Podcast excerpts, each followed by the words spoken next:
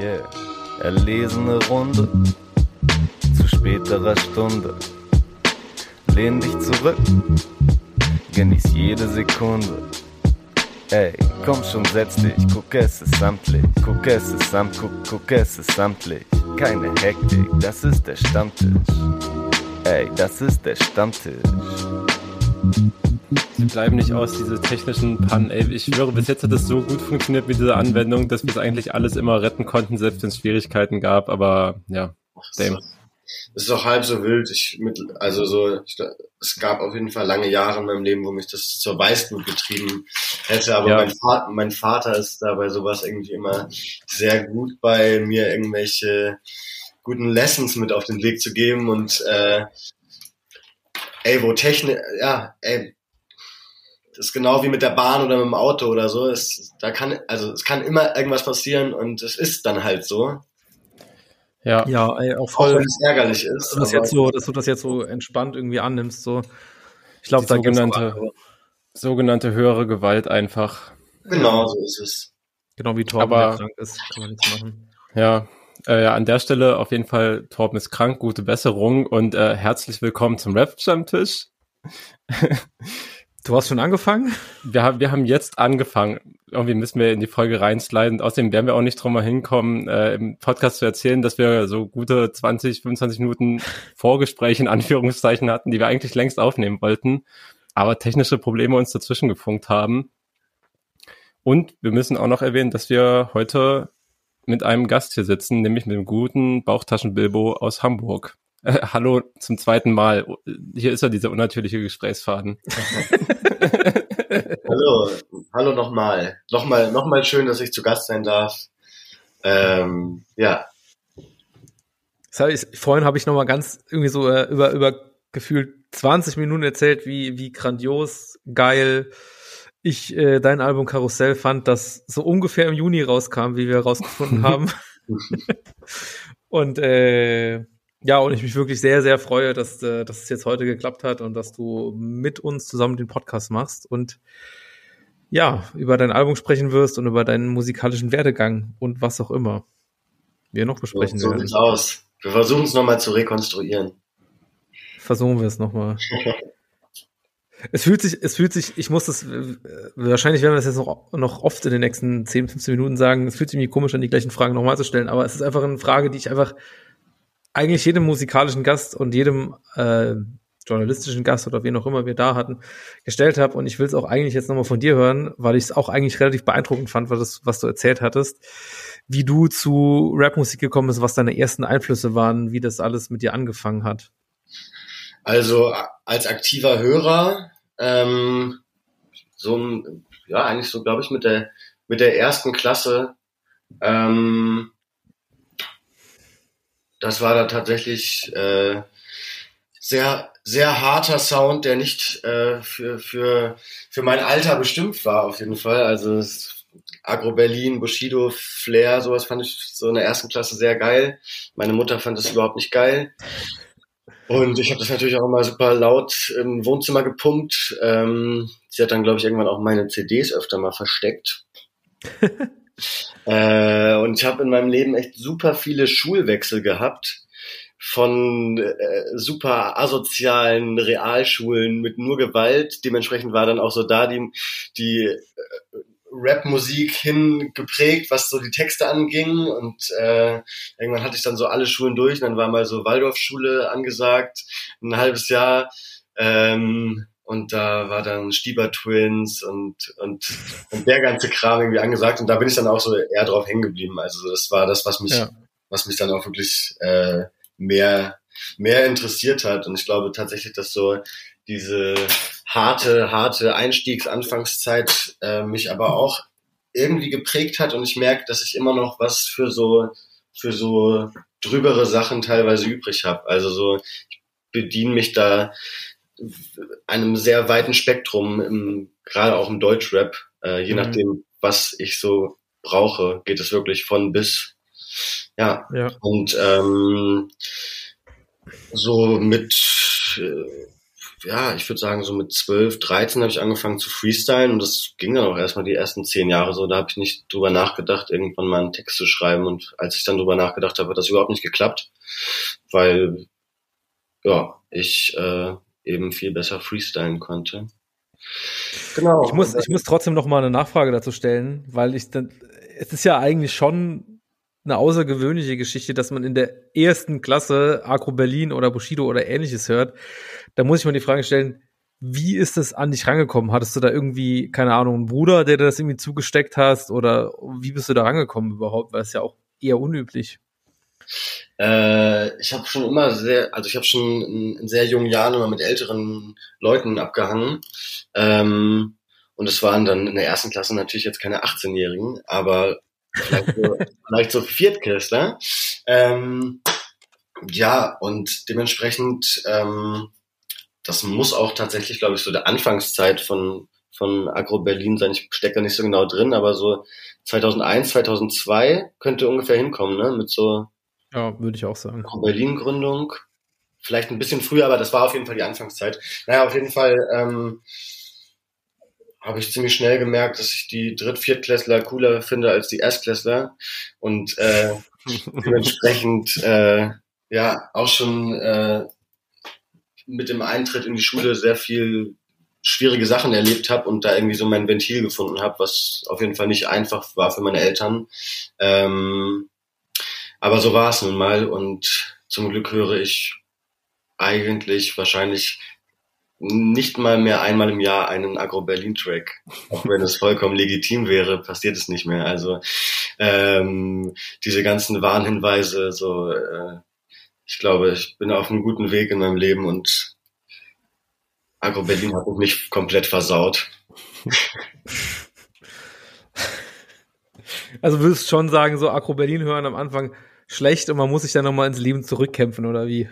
Ja, vielleicht erstmal mit was, mit was Schlechtem, wobei ich, ah, wobei ich gar nicht so wertend sprechen möchte, aber äh, naja gut, ja, aber in dem Kontext, dass es sehr ja, harte Musik ist und andere Themen ja. behandelt und so. Das, ja, ja, ja. Ne. ja. Es wurde auf jeden Fall immer, immer stetig für mich persönlich besser und äh, dadurch, dass ich da irgendwie so sehr viel mitgenommen habe, habe ich da mich, glaube ich, auch an jeglichen Ecken irgendwie bedient und merke das auch heute, wenn ich schreibe. So, also das merkt man ja auch, wenn man ja zum Beispiel das Geisterband Helden Nigel mit Karussell vergleicht, ist das ja auch doch nochmal, also ich habe kein Problem damit, irgendwie meine Gefühle auszudrücken, sehr, sehr ehrlich. Äh, mhm. Aber ich habe auch kein Problem damit, irgendeine Mutter zu beleidigen oder sowas.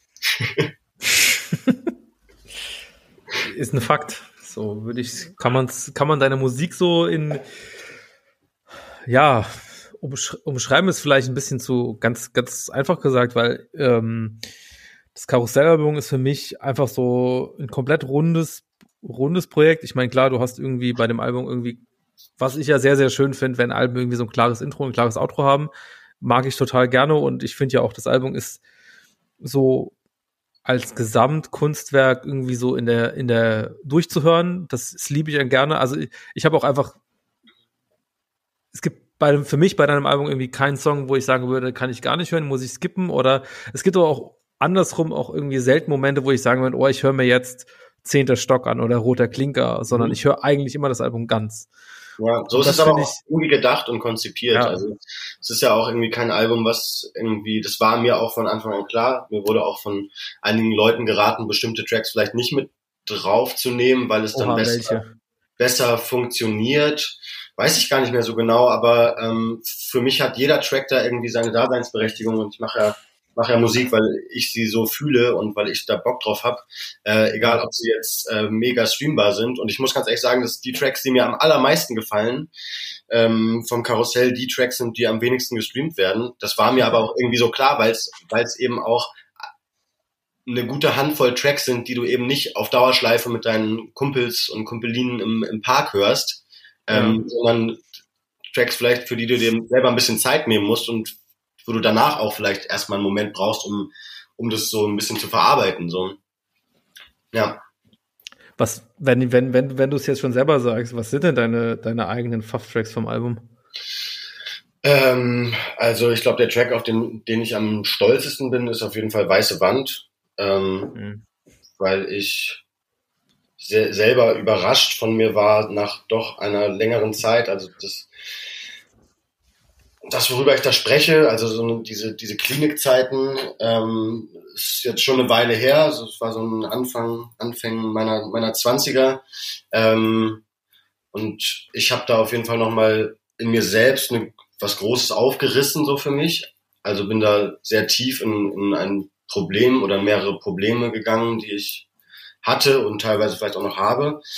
Und ähm, normalerweise brauche ich immer sehr wenig Zeit eigentlich, um, um einen Track zu schreiben. Also es, ich würde sagen, von diesen zwölf Tracks, die das Album fasst, sind bestimmt zehn Tracks oder vielleicht neun Tracks wirklich in einer Stunde entstanden. Also ich bin schreibe sehr, schreib sehr, sehr schnell.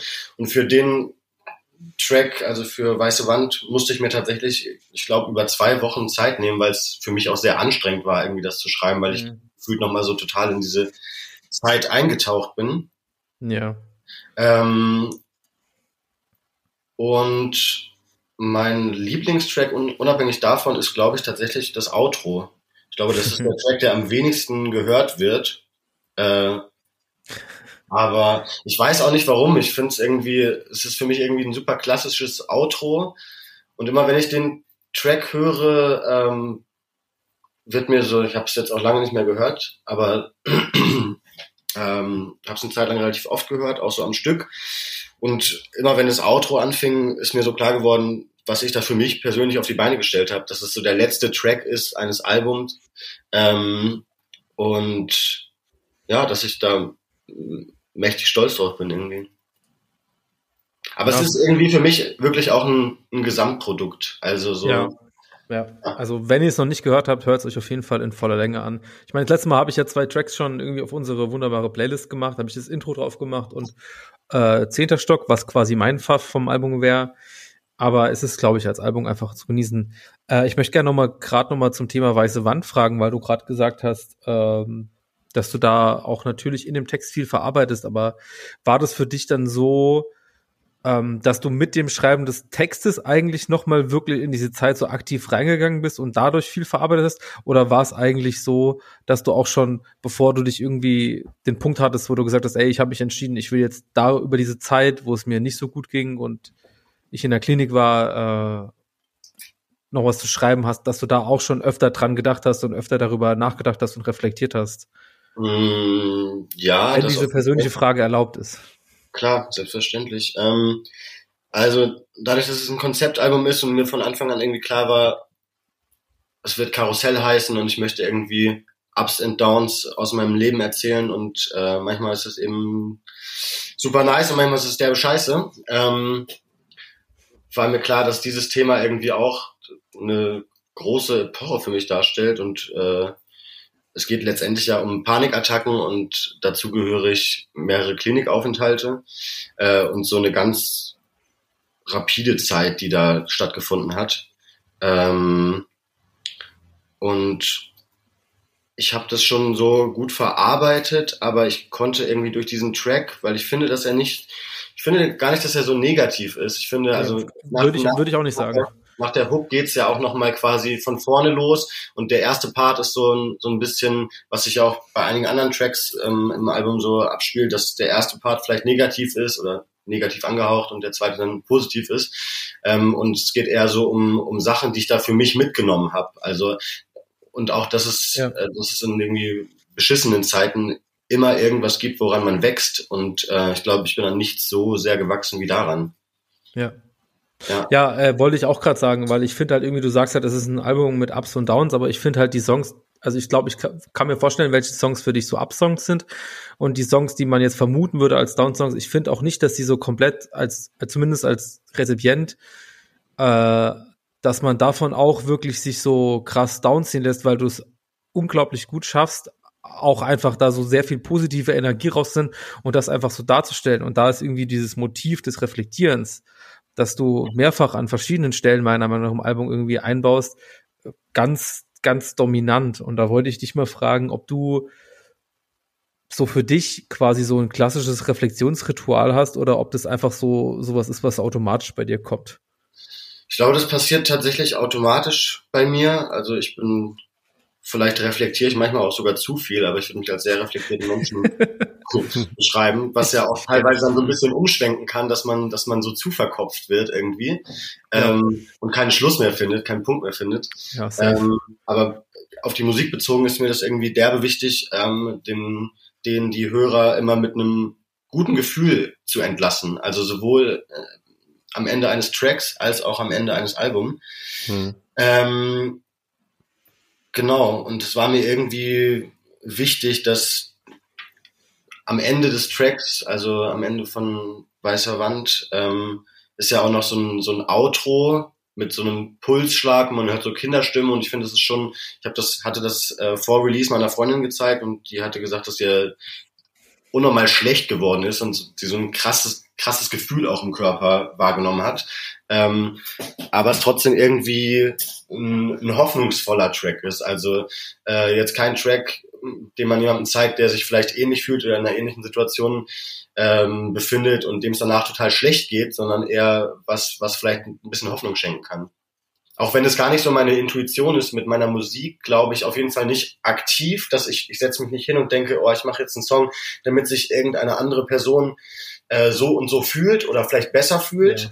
Ähm, aber habe das Gefühl, dass das, das habe ich auch schon oft rückgemeldet bekommen, dass das irgendwie anscheinend so funktioniert ähm, ja, und automatisch so passiert irgendwie.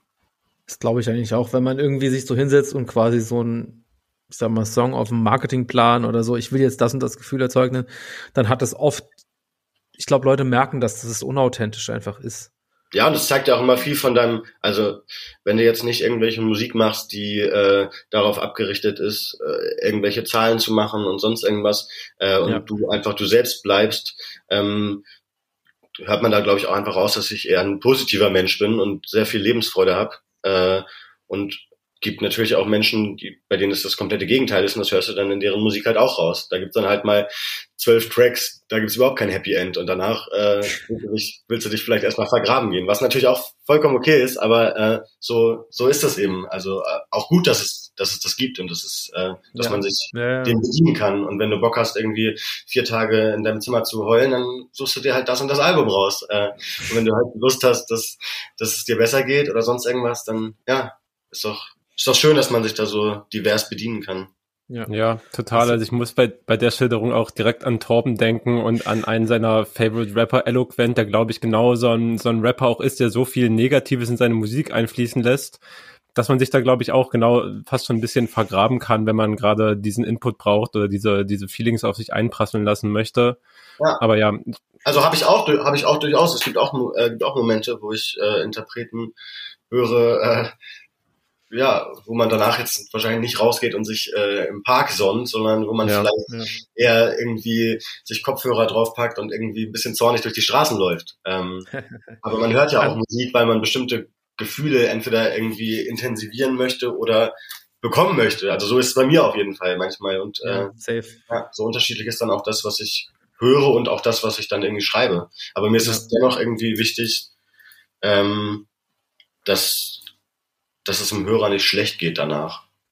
Ja. Ja, also dass, dass es zum, zum Nachdenken anregt, äh, aber dass es ja einen nicht triggert oder sonstiges. Also so, so zu, zu radikal. Ja. Ja, kann ich nachvollziehen. Jetzt hast du selber schon angesprochen, dass du diese Musik auch hast. Willst du, willst du noch kurz sagen, an wen du da denkst oder was du da hören würdest? Äh, Nochmal bitte? An, äh, du hast ja gesagt, dass du auch so Musik hast, wo du sagst, ey, ich will mich jetzt in das negative Gefühl geben oder ich will mit, mit, mit Zorn durch die Straßen laufen. An wen, an wen denkst du da persönlich? Hast du da äh, etwas gerade im, Kopf, woran du denkst? Also, so, das liegt teilweise sehr nah beieinander, was so, was so, was so Zorn und mich, mich so pushen angeht. Und äh, mhm. da, da, da höre ich was, was ich jetzt vielleicht nicht unbedingt äh, empfehlen würde, auch wenn ich äh, auch wenn ich das teilweise wirklich oft höre und die auch feier. Äh, 4-2 heißen die. Das sind so, die machen Drill, aus Köln kommen die.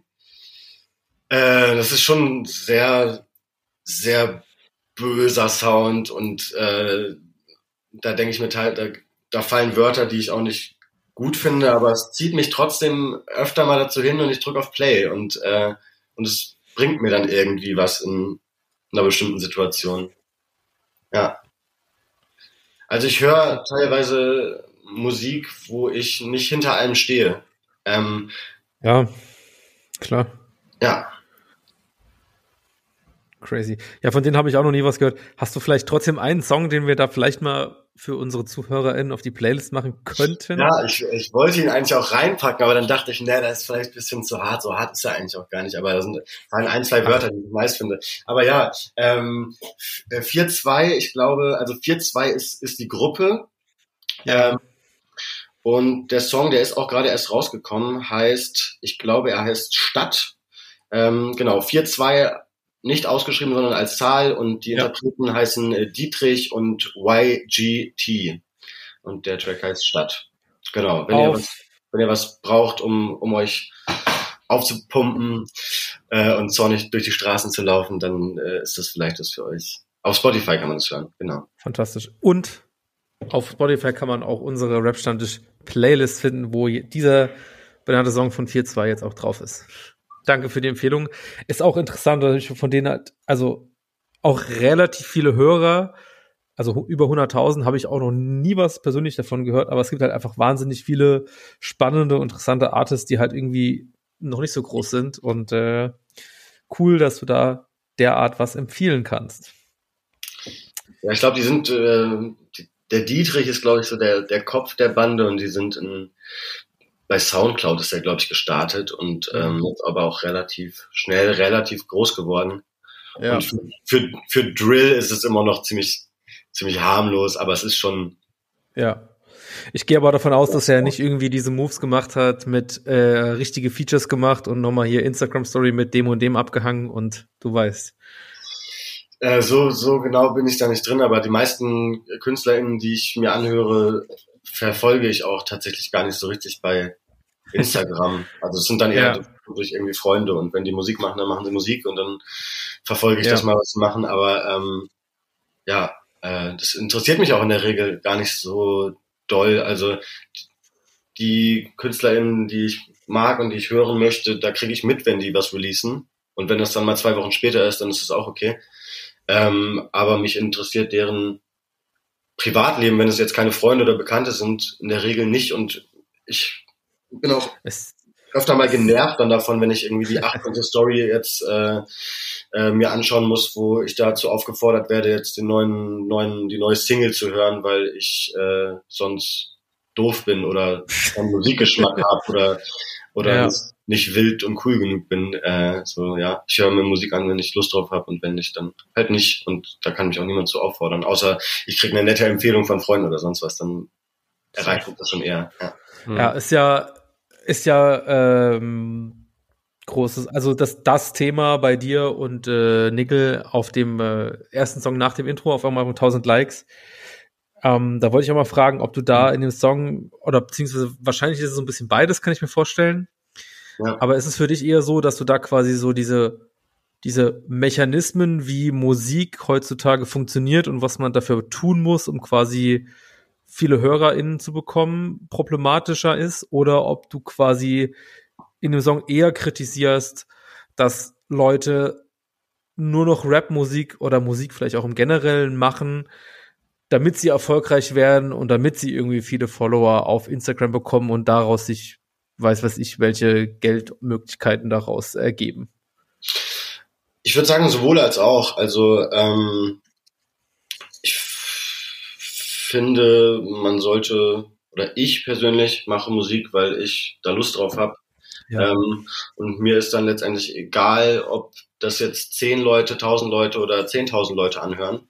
Ähm, und mir ist auch die Meinung der großen Masse dazu irgendwie nicht so wichtig. Ähm, also was, was interessiert mich, dass wie Person XY meinen Track findet, mit der ich überhaupt absolut gar nichts zu tun habe. Ähm, und ich habe das Gefühl, dass es vielen MusikerInnen heutzutage, gerade auch so vielleicht von der jüngeren Generation, aber ich krieg's auch öfter bei Älteren mit, äh, ja, schon doch deutlich wichtig ist, was da für Zahlen stehen. Ähm, und ich habe das Gefühl, dass sich das oft äh, nicht besonders positiv auf die Musik auswirkt, mhm. sondern dass du dann zum ja. hunderttausendsten Mal einen, einen Track hört, äh, hörst, wo es da um die gleiche Sache geht und wo alles das gleiche Schema ist und man wirklich so das Gefühl hat, okay, das ist jetzt so krass beeinflusst schon von irgendwelchen Spotify-Vorgaben. Am besten machst du deinen Track genau irgendwie 91 Sekunden lang, damit er funktioniert und sonst irgendwas. Und das ist einfach nicht, nicht, nicht der Grund, warum ich Musik mache, weil ich mache in erster Linie Musik für mich und jedem, der es gefällt, ist super. Aber Vielleicht habe ich da auch noch mal eine andere Herangehensweise, weil ich ja nie wirklich geplant hatte, Musik zu releasen. Das ist ja irgendwie eher durch einen, durch einen Zufall entstanden. Und dadurch ist alles, was passiert, irgendwie cool, aber es ist auch vollkommen okay, wenn es nicht passiert. Also wenn ich jetzt äh, nächsten Monat auf zwei monatliche Hörer rutsche, dann ist das für mich okay. Und jetzt bin ich teilweise so auf 20.000 monatlichen Hörern. Das ist natürlich super schön. Ähm, aber ich brauche das nicht. Also so und ähm, ja. ich habe das Gefühl, dadurch kann ich deutlich freier Musik machen als andere Leute, die das brauchen. Entweder aus finanziellen Gründen oder aus Gründen der Anerkennung. Aber das ist für mich halt keine wahre Anerkennung. Also das sind so Sachen, die sind nicht wertig und echt für mich. Also es sind irgendwelche Zahlen und die sagen nichts über mich aus. Und ähm, das sind Sachen, die mir bestimmt mal in der Vergangenheit wichtig waren. Aber je älter ich werde, desto mehr merke ich, dass es eben nichts ist, was einen Bestand hat und was, was mich irgendwie weiterbringt.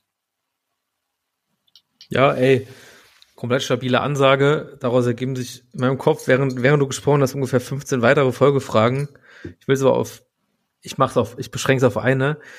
Äh, du hast gesagt, dass es mehr oder weniger ein Zufall war, dass du Sachen released hast. Was, wie kann man sich denn das, also, was meinst du damit? Was, was war der Zufall? Also ich habe ja schon angerissen, dass ich in Zeit meines musikalischen Rap-Lebens, nur aktiven Rap-Lebens irgendwie nur gefreestylt habe ähm, als ich dann so vor, boah, ich glaube, vor sieben Jahren ungefähr zurück nach Hamburg gezogen bin, habe ich dann den lieben Indios F kennengelernt ähm, und mich dann mal so ein bisschen mit dem Schreiben beschäftigt und äh, mich da so ein bisschen reingefuchst und dann bei ihm was aufgenommen und dann den äh, lieben Young Meyerlack kennengelernt und mit ihm super viel. Wir haben bestimmt 50 bis 70 Tracks gemacht. Ähm, und zu dem Zeitpunkt hatte ich aber immer noch nicht groß vor, irgendwie was zu releasen. Und dann habe ich äh, den lieben Nigel in Kiel besucht. Ähm, und wir hatten ein Wochenende Zeit und haben äh, uns war irgendwie beiden klar, dass wir auf jeden Fall Musik machen und wir haben auch vorher schon öfter mal geschrieben und uns hier und da mal gesehen. Ich habe ihn auch über Indios F letztendlich kennengelernt ähm, und haben uns irgendwie sehr gut verstanden und dann in 48 Stunden die Geisterbahn-EP, also alle, alle sieben Tracks, Beats gepickt, geschrieben und so weiter. Also danach gab es nur noch Post-Production. Ähm, und er war happy damit, ich war happy damit und er released ja schon lange Musik und dann war irgendwie auch klar, dass es cool wäre, das zu releasen und ich wollte nicht mit einem Collabo-Projekt quasi irgendwie starten. Dann hatte ich das Glück, dass ich ja mir von meinen vielen Tracks, die schon aufgenommen wurden, da einen rauspicken konnte und den dann releasen konnte. Und das war dann die erste Single quasi. Butter. Damals. Ja. So ist es. So war es. Ich dachte, David macht jetzt, macht jetzt eine Frage zu dem Fragezeichen-EP, deswegen habe ich nichts gesagt. David will, David will, überhaupt, David will überhaupt gar nichts fragen. Doch. Ja, ihr, ihr wisst, so, ja, vorhin war meine Reaktion einfach auch tausendmal krasser, als das erzählt das mit, dass er es in zwei Tagen runtergerockt hat, aber ich kann das nicht einfach, ich kann es halt nicht naja, nochmal nee. reproduzieren, einfach so. Es ist aber immer noch eine wahnsinnig schöne Geschichte, wie, also wie produktiv ihr da einfach in der kurzen Zeit wart. Und halt auch ja, und da, vor allem auch so qualitativ hochwertig. Ja, das wollte ich auch gerade sagen. Das ist eh, glaube ich, so ein Punkt, der mir an deiner Mucke ganz gut gefällt. Halt so, ich höre diese EP halt heute immer noch mal gerne, auch gerade so beim Autofahren und sowas für eine kürzere, jetzt nicht ewig lange Strecke geht es halt super rein genauso wie dein Album jetzt auch schon ein paar Monate draußen ist und das auch in der Zeit, die es jetzt da ist, schon eher so ein Grower ist, wo man hört mehr und versteht noch mehr vom Album oder kann noch besser an die Themen anschließen oder hört noch mal keine Ahnung, die ein, zwei Worte, die dann irgendwie noch mehr Sinn ergeben, weil man sie davor einfach nur überhört hat, schöne Details in den Beats, was auch immer. Und ich habe mich eh gefragt, ob das so halt auch dir ein wichtiger Anspruch ist, erstens so ein Werk vorzulegen, das hast du ja schon erzählt, was am besten von vorne bis hinten gehört wird, was ja auch mit diesem Karussellthema ein übergeordnetes Thema hat, was das Ganze irgendwie so gliedert, ob dir das so generell wichtig ist, halt langlebige Kunst zu schaffen, quasi, die dann auch mehr wert ist als äh, hey cool, äh, ich höre dieses Album für für zwei Wochen, habe ich mal zwei zwei Tracks reingehört so, und dann kommt halt schon das nächste raus und das ist vergessen. Ja, äh, auf jeden Fall, aber das ist gar nichts, was ich aktiv irgendwie steuere, sondern was was irgendwie äh, so in mir lebt und automatisch passiert und äh, wenn ich einen Track fertig geschrieben habe, dann dann steht der, weil ich damit irgendwie weil ich, weil ich generell sehr perfektionistisch bin und sehr kritisch auch mit, mit mir bin, teilweise vielleicht auch manchmal zu kritisch. Aber das ist vielleicht auch der Grund, weswegen das Endprodukt dann in erster Linie für mich, äh, aber ja offensichtlich auch für andere irgendwie sehr stimmig ist. Aber das ist wie gesagt nichts, was, mhm. was irgendwie vorher plane, sondern etwas, was irgendwie ja von alleine funktioniert und vonstatten geht. Ja. Ähm, zu welchem Zeitpunkt irgendwann, wenn die Songs auch schon vor einiger Zeit entstanden sind, hast du dir oder bist du dann drauf gekommen, dass du das halt Karussell nennen möchtest, dass das halt mit Intro und Outro so gegliedert hat und dieses Thema hat?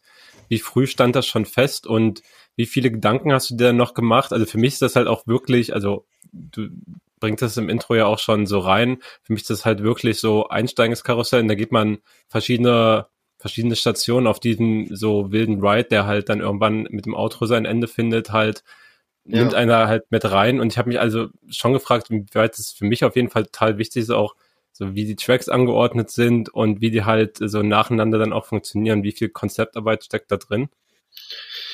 Ähm, also da muss ich glaube ich noch so ein bisschen zurückrudern, weil dadurch, dass ich vorher vor meinem ersten Release schon so viel Mucke gemacht hatte und auch quasi fertige, fertige EPs und Projekte hatte, ähm, habe ich mich dann so nach nach Geisterbahn so ein bisschen gefragt, okay, jetzt ist jetzt ist irgendwie eine Single draußen und und die die Geisterbahn EP, die jetzt ja noch nicht so richtig viel mh, mm, so richtig viel preisgegeben hat von mir. Und äh, ich habe mir dann so ein bisschen Gedanken gemacht, gut, ich könnte jetzt theoretisch in den nächsten zwei Monaten drei fertige Projekte raushauen, ähm, aber was möchte ich, was erwarte ich überhaupt von mir und was möchte ich überhaupt irgendwie äh, preisgeben von mir in der Musik? Und dann war irgendwie sehr schnell klar, dass ich Lust habe, komplett, dass mein, mein Debütalbum irgendwie, was ja auch sehr früh ist für ein Debütalbum, also ich kenne super, Voll. bei super vielen Leuten, die man irgendwie seit Jahren auf dem Zettel hat, heißt es dann irgendwie, jetzt kommt sein ihr Debütalbum nach so drei, vier Jahren des Erfolgs schon so gefühlt. Also so, es ist ja schon ja. Sehr, sehr früh eines das erste richtige, richtige Projekt dann direkt auch das Debütalbum ist. Ähm, genau, ich habe mir so ein bisschen Gedanken gemacht, was, was will ich preisgeben, was will ich vielleicht nicht preisgeben und da war mir eigentlich sehr schnell klar, dass was so auch in mir selber sehr mitklingt und was mich, glaube ich, auch ausmacht, dass ich gar keine Probleme habe, über Sachen zu reden. Ähm, ähm, genau, und ähm, dann war es relativ schnell klar, dass ich Lust habe, auch was von mir preiszugeben und auch so teilweise so Ambivalenzen, die in mir leben, irgendwie so da, darzulegen und sehr, sehr krasse Kontraste. Also ähm, ich glaube, die meisten RapperInnen, die man so kennt, die kennt man für irgendeine bestimmte Szene oder sie, sie, sie, sie verkörpern irgendwas Bestimmtes. Äh, es jetzt, kann jetzt sein, dass irgendein ein Rapper XY irgendwie sehr traurige Musik macht und der bleibt dann aber in der Regel auch in dieser traurigen Musik oder jemand rappt die ganze Zeit nur übers Kiffen und irgendwie G-Lifestyle mhm. oder sonst irgendwas.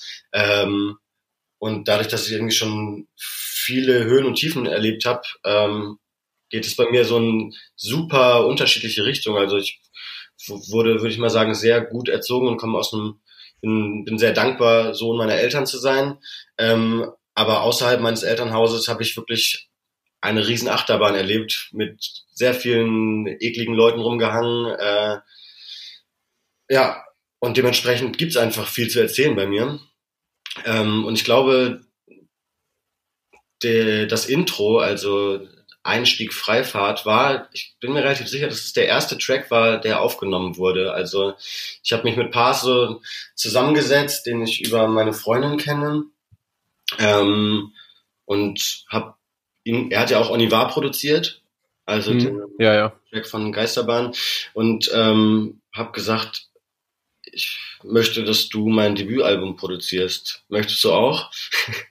äh, und äh, ja, genau. Ähm, und ich habe ihm einfach erstmal super viel von mir erzählt und ähm, mir war es irgendwie derbe wichtig, dass er, dass er, dass er Beats kreiert, die für mich persönlich so nach einem bestimmten Thema klingen, dass ich sie nicht mehr berappen muss. Also das klingt jetzt mhm. vielleicht so ein bisschen absurd, aber beispielsweise bei Weiße Wand, ähm, er hat mir dann immer mal wieder Beats geschickt oder wir waren zusammen äh, bei ihm im, im Home-Studio und er hat was gebaut und er hat mir eben diesen Track geschickt und für mich war klar, ich möchte dieses Thema irgendwie behandeln und ich habe und diese, diese, dieser Beat hat irgendwie dieses Thema für mich schon so, so krass hervorgebracht, dass ich dachte so, ja, muss ich nicht mehr, muss ich gar nicht mehr groß beschreiben. Und bei, beim Intro war es eben so, dass er diesen Beat gebaut hat und es hat sich für mich irgendwie ange angehört wie so ein Karussell, also wie so was ganz Mächtiges, Düsteres, hat so irgendwie dieses Karussell so vermenschlicht mhm. für mich. Ähm, und ich glaube, mit der Hook kam es dann, dass, ja, dass, dass das Konzept vielleicht dieses Karussell ist, ähm, in dem man manchmal sitzt und äh, einen tollen Ausblick hat und es geht einem total gut und man hat ein fettes Grinsen in der Fresse. Und manchmal sitzt man vielleicht auch im Karussell und merkt, dass man ins falsche Karussell gestiegen ist und das äh, viel zu schnell alles läuft und dann wird kotzübel oder sonst was oder man kriegt Angst. Ähm, genau, und dieses Karussell ist ja letztendlich nichts anderes als mein Leben mit all seinen Höhen und Tiefen und Facetten. Ähm, genau, und ich habe versucht, irgendwie bestmöglich und auch authentisch daraus zu erzählen, ohne, ohne irgendwie ein, ein Blatt vor den Mund zu nehmen. Ja.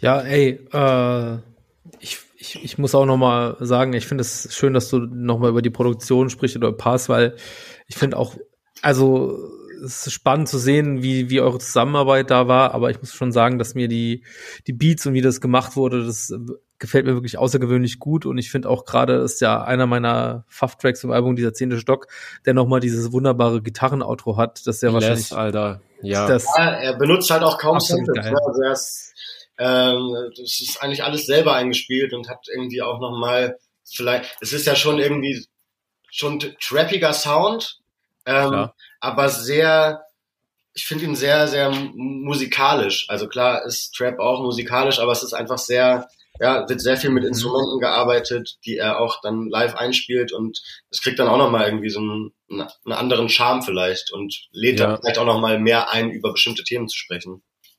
Ja, und es passt halt auch so gut, dass es halt, weißt du, diese Musikalität, diese, diese Instrumentenbedienung einfach so, hört man halt auch so übers ganze Album hinweg, halt immer in verschiedenen Formen, aber es zieht sich halt auch so durch. Das gibt dem Ganzen natürlich auch, gerade wenn es halt so ein zusammenhängendes Album ist, einfach auch ein zusammenhängendes Soundbild. Und ich, ich finde es wahnsinnig gut produziert, ja.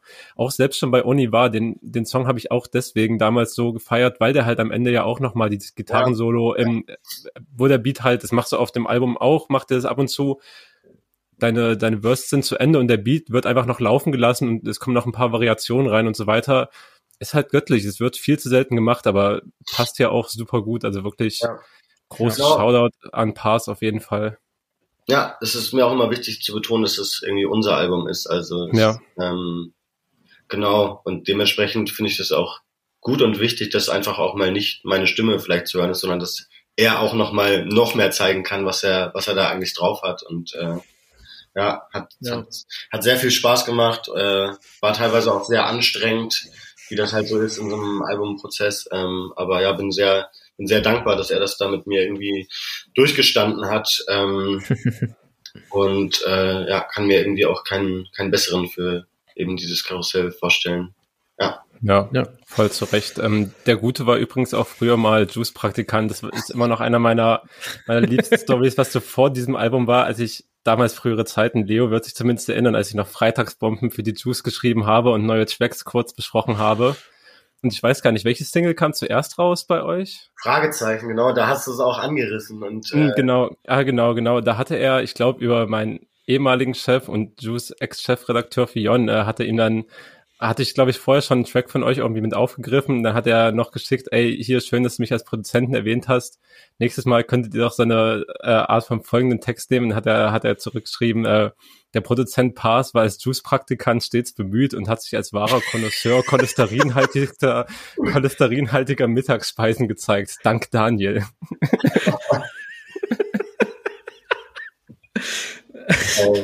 Sehr sympathisch. Sehr Absolut. Ja. Ach, wunderbar.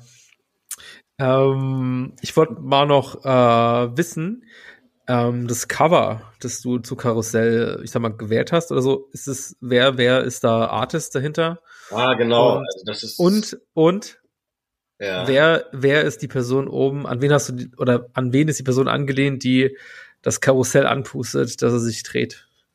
Also, dann muss man vielleicht auch noch dazu erwähnen, dass das irgendwie auch zum Konzept gehört, dass es eben nicht nur musikalisch ist, sondern dass diese, dass es einfach auch covertechnisch nochmal mhm. komplett krass irgendwie begleitet wurde, durchgehend. Ähm, genau, es sind für die gesamten Cover sind zwei Künstler zuständig, Freunde von mir aus Saarbrücken, Paul Grothüß und Jonas Meyer. Shoutouts. Ähm, genau. Paul hat das erste Singlecover zu Fragezeichen gemacht. Äh, Jonas hat das Albumcover gemacht und den Übergang quasi die mittleren Singles ähm, haben sie beide zusammen quasi gemacht. Ähm, und sind auch die Singlecover sind 50 mal 50 Zentimeter Acryl auf Papier und die das Cover ist äh, 1,10 mal 1,10 groß, also eine Leinwand. Und es hat auch Ach, super, super lang gedauert. Ähm, und an diesem Karussell hängen quasi teilweise die Tracks, die mir sehr wichtig sind. Also diese diese, dieser Kopf ist quasi die weiße Wand, dann hängt roter Klinker da, ja. Nachtigall, ich weiß nicht, Schachbrett, eine Schachfigur. Ähm, mhm. Und die Person, die das Karussell anpustet, ist gar keine Person an sich, sondern es ist die, es ist die Sonne. Ähm, muss mir das Cover gerade auch nochmal anschauen. ähm, äh, Genau, also es ist quasi, nee, gar nicht, es ist der, es ist der Mond. Es ist der Mond und rechts ist die Sonne. Also so das, was es braucht, damit wir hier auch auf der Erde leben können. Ähm, mhm. Okay. Genau. Krass. Aber krass, dass das tatsächlich äh, offensichtlich ein richtiges Leinwandgemälde ist, das dann als, ich weiß nicht, abfotografiert oder eingescannt oder was ja, nee, ich, oder? Ich glaube, scannen kannst du sowas nicht so gut. Das ist tatsächlich. Ja, ich weiß nicht, wie das geht. Abfotografiert und äh, gehört genauso zu diesem, also das ist unser aller Album irgendwie. Das gehört, die haben auch so krasse Arbeit geleistet und äh, ich bin sehr dankbar, dass sie das gemacht haben. Ähm, ich hätte, ja, ich, hätte ich sie also, nicht gekannt, hätte ich mir das nicht leisten können, äh, diese, diese Coverbegleitung da äh, zu organisieren. Das hätte, hätte den Rahmen für mein weiteres Leben, Leben gesprengt. okay, krass. Also ganz viel, ganz viel Liebe. Ich muss, ich muss dann eine Frage, wie, also ich, ich habe es gesagt, ich, ich bin in Saarbrücken geboren, aber mir, mir sagen die Künstler jetzt an sich nichts, aber so wie du es jetzt gerade beschreibst, das hätte dich finanziell, äh, ich sag mal, aus dem Rahmen gehoben. Ist es denn, sind es denn Künstler, die man kennt irgendwie oder? Ich, ja, auf jeden Fall. Ähm, aber ich glaube, das ist ja auch immer so ein bisschen so, so eine Spartensache, für was für eine Kunst du dich jetzt interessierst. Ähm, mm. Und ähm, sind schon sind schon große Künstler, die ich äh, sehr, sehr sehr bewundere und die auch krasse Ausstellungen haben irgendwie in ganz Europa und ähm, ja. Okay. Hätte mir auch da krass. keine besseren Künstler vorstellen können, die, die da mitgearbeitet haben und sind da jedem Einzelnen, jeder Einzelnen sehr, sehr, sehr dankbar. Ich habe mal eine Frage an euch. Hm. Ihr, habt, ihr, ihr, habt ja die, ihr habt ja die Platte, ne? Ja. Danke dir. Und dann wisst ihr ja auch, dass da mehr drauf ist als auf der, auf der digitalen Spotify-Version. Ja. Äh, wie, wie, wie, wie war das so für euch, als ihr das gehört habt? Diesen, diesen Hidden Track? Weil ich finde, das so sehr, nee, ich sag mal gar nichts, ich lasse euch mal einfach erzählen. Ich sag mal so, Leo, du musst auf jeden Fall, weil ich seit mehreren Monaten äh, keinen funktionierenden Plattenspieler am Start habe. Zwar eine weil bei mir ist halt genauso. Ja, das ist natürlich bitter, aber ist halt real. Ich habe eine relativ große, zumindest oh, keine kleine Plattensammlung, aber halt zur Zeit so, ja. wo ich äh, da, wo ich nicht fest wohnen bleibe und habe den Plattenspieler schlicht nicht aufgestellt und kann nur digital hören zurzeit, was super sad ist. Aber ja, ich habe Real Rap, deine physische Platte, noch nicht hören können, obwohl ich wusste, der Track ist drauf, aber ich habe nicht das passende Gerät hier zurzeit. Es ist, es, oh Mann, ich, ich habe mir gedacht so, ich wusste, ich wusste, ich wusste, dass du das, dass das, dass das aufkommen wird, weil ich, weil du es schon ab und an mal erwähnt hast, dass es so ist. Und ich habe gedacht, ja, ja, David, der hat das auch gehört. Ich weiß, ich, ich kann mich auf David verlassen. So. Hätte ich sonst Nein. natürlich auch hundertprozentig gemacht. Es tut mir leid, Leo. Ihr habt, habt ja. ja richtig, richtig gut vorbereitet. Ja, tut mir leid. Es ist, ich muss das Projekt Plattenspieler reparieren langsam mal angehen. Wir fangen jetzt, wir fangen jetzt nochmal von vorne an. Ja, also falls, falls ich hier unseren Hörern, HörerInnen jemand findet, der sich mit äh, Plattenspielern aus den 70er und 80er Jahren der Torres MD 166 reparieren kann, vor allem den Motor austauschen kann, soll sich bitte gerne bei mir in den privaten Nachrichten melden. Und dann trage ich die Meinung nach, was ich, äh, wie ich den Hidden Track finde. Wer das, wer, wer das hinbekommt, kriegt eine Platte von mir geschickt. Oha, Verlosung, quasi.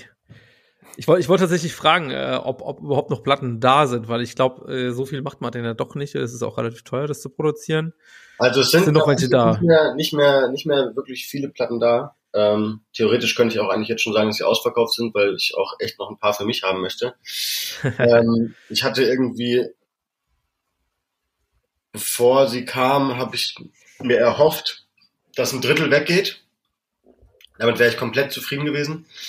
Äh, und ich glaube, ich habe jetzt noch vielleicht 15 bis 25 Stück und ich will auf jeden Fall eigentlich 10 bis 15 behalten.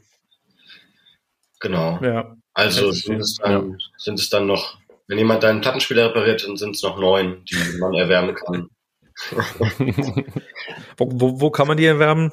Die, die, kann, die man, kann man äh, bei mir über Instagram erwärmen.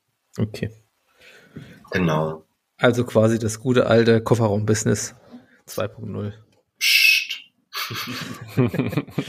Ach so, weil du dir jetzt denkst, du hast jetzt Angst, dass jemand vom Finanzamt zuhört, oder was? Ich weiß ja nicht, was, was so der Otto Normalverbraucherhörer ist bei euch.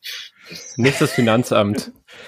Das, ich, das ich, weiß, ich. ich weiß, ich kenne, es ist ja, es ist ja komplett mystisch, was unseren Podcast angeht. Ich meine, wir haben, verrate keine Geheimnisse, wenn ich sage, wir haben keine unendlich viele Hörerinnen, aber unter meinen Freunden, wenn ich sage, wenn ich über einen Podcast spreche, so, ah ja, ich müsste mal wieder eine hören. Also ich, meine Freunde hören den Podcast schon mal nicht.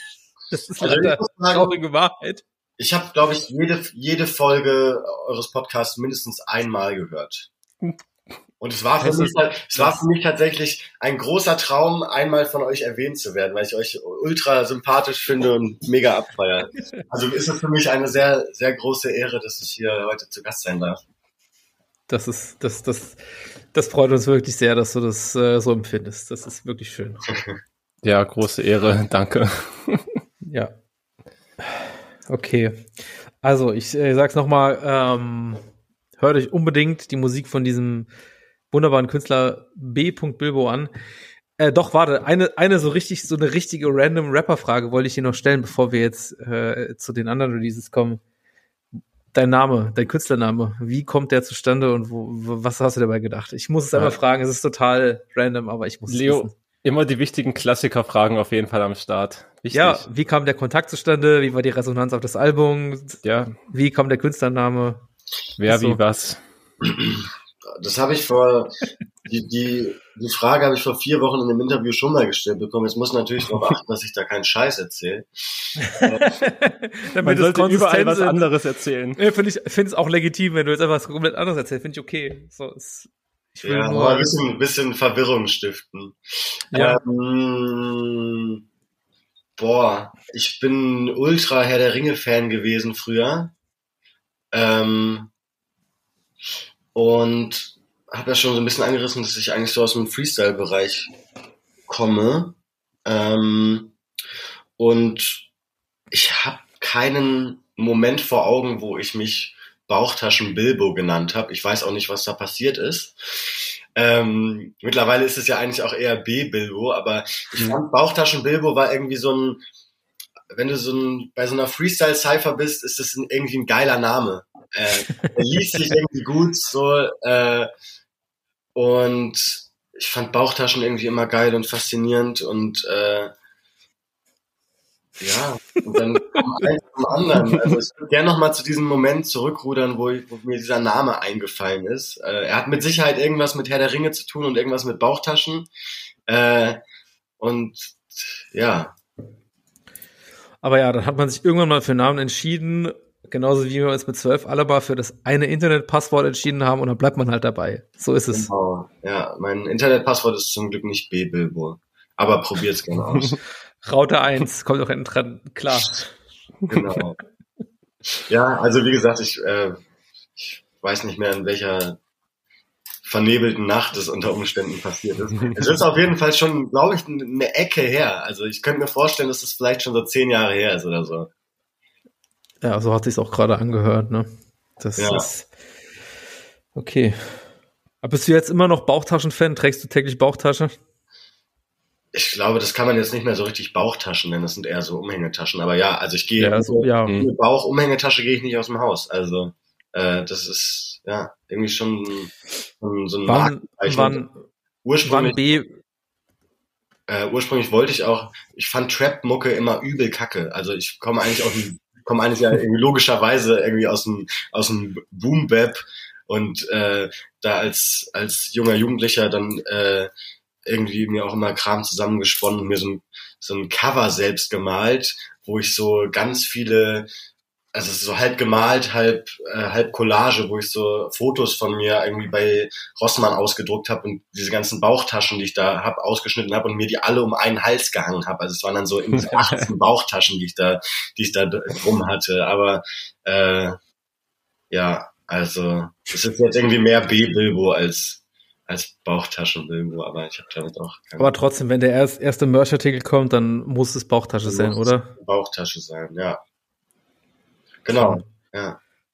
Na, beziehungsweise, nee, ich glaube, wenn ich so eine, wenn ich mal irgendwann so eine de coole Deluxe-Box machen sollte, habe ich schon, haben jetzt auch schon einige Leute gesagt, und äh, muss dann, ich koche ja sehr gerne, da muss dann äh, selbstgeschriebenes Rezept äh, Buch drin sein. Oder, Das ist- die ersten 100 Das kannst, aller das kannst, ein handgeschriebenen, handgeschriebenes unique Rezept von mir oder so. Wird dann halt ultra teuer, aber so ist es halt. okay, ich wollte schon sagen, du kannst ja nicht wirklich was Wertvolles reinmachen.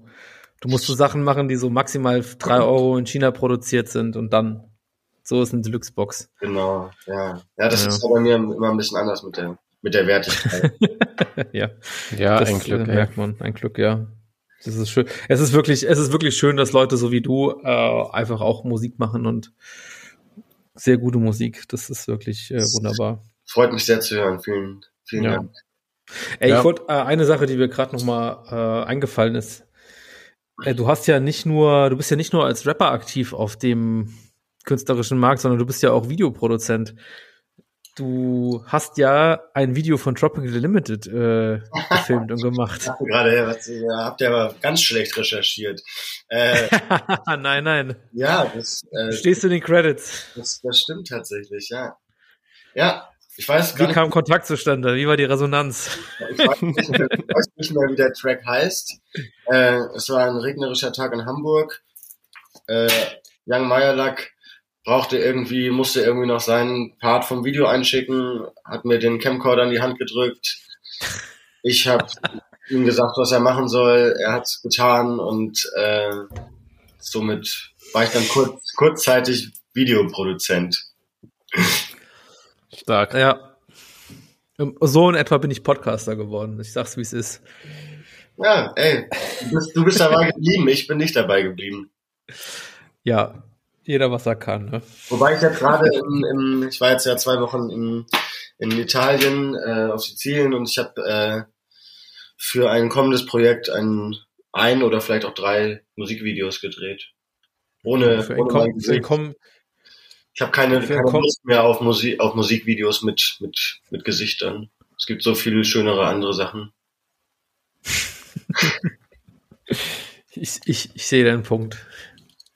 Bin gespannt auf jeden Fall. Ich, kann ich mir, stelle ich mir schon mal ganz cool vor. Aber Das heißt heißt- das, du, du weißt auch schon ungefähr, wel, also welche Songs das werden? Hast du die schon als Skizzen da oder die sind schon komplett Mm. geplant? Oder ist das erstmal Rohmaterial sammeln? Also ich musste jetzt natürlich irgendwie dadurch, dass ich so viel gemacht habe, musste ich mich jetzt wirklich mal dazu entscheiden, dass einige Sachen einfach nicht mehr rauskommen werden, weil es einfach Hm. zu lange her ist und ich würde auch sowieso nicht hinterherkommen und ich habe auch irgendwann mal Lust, dann aktuelle Musik zu releasen. Also das, was jetzt so ansteht, ähm, ist, äh, was eigentlich auch so mäßig fertig ist, ist ähm, eine Fortsetzung in einer Form, es wird nicht Geisterbahn 2 sein, aber es wird ein Album mit Nigel sein. Ähm, Dann wird ein Album mit Jan Meyerlack rauskommen.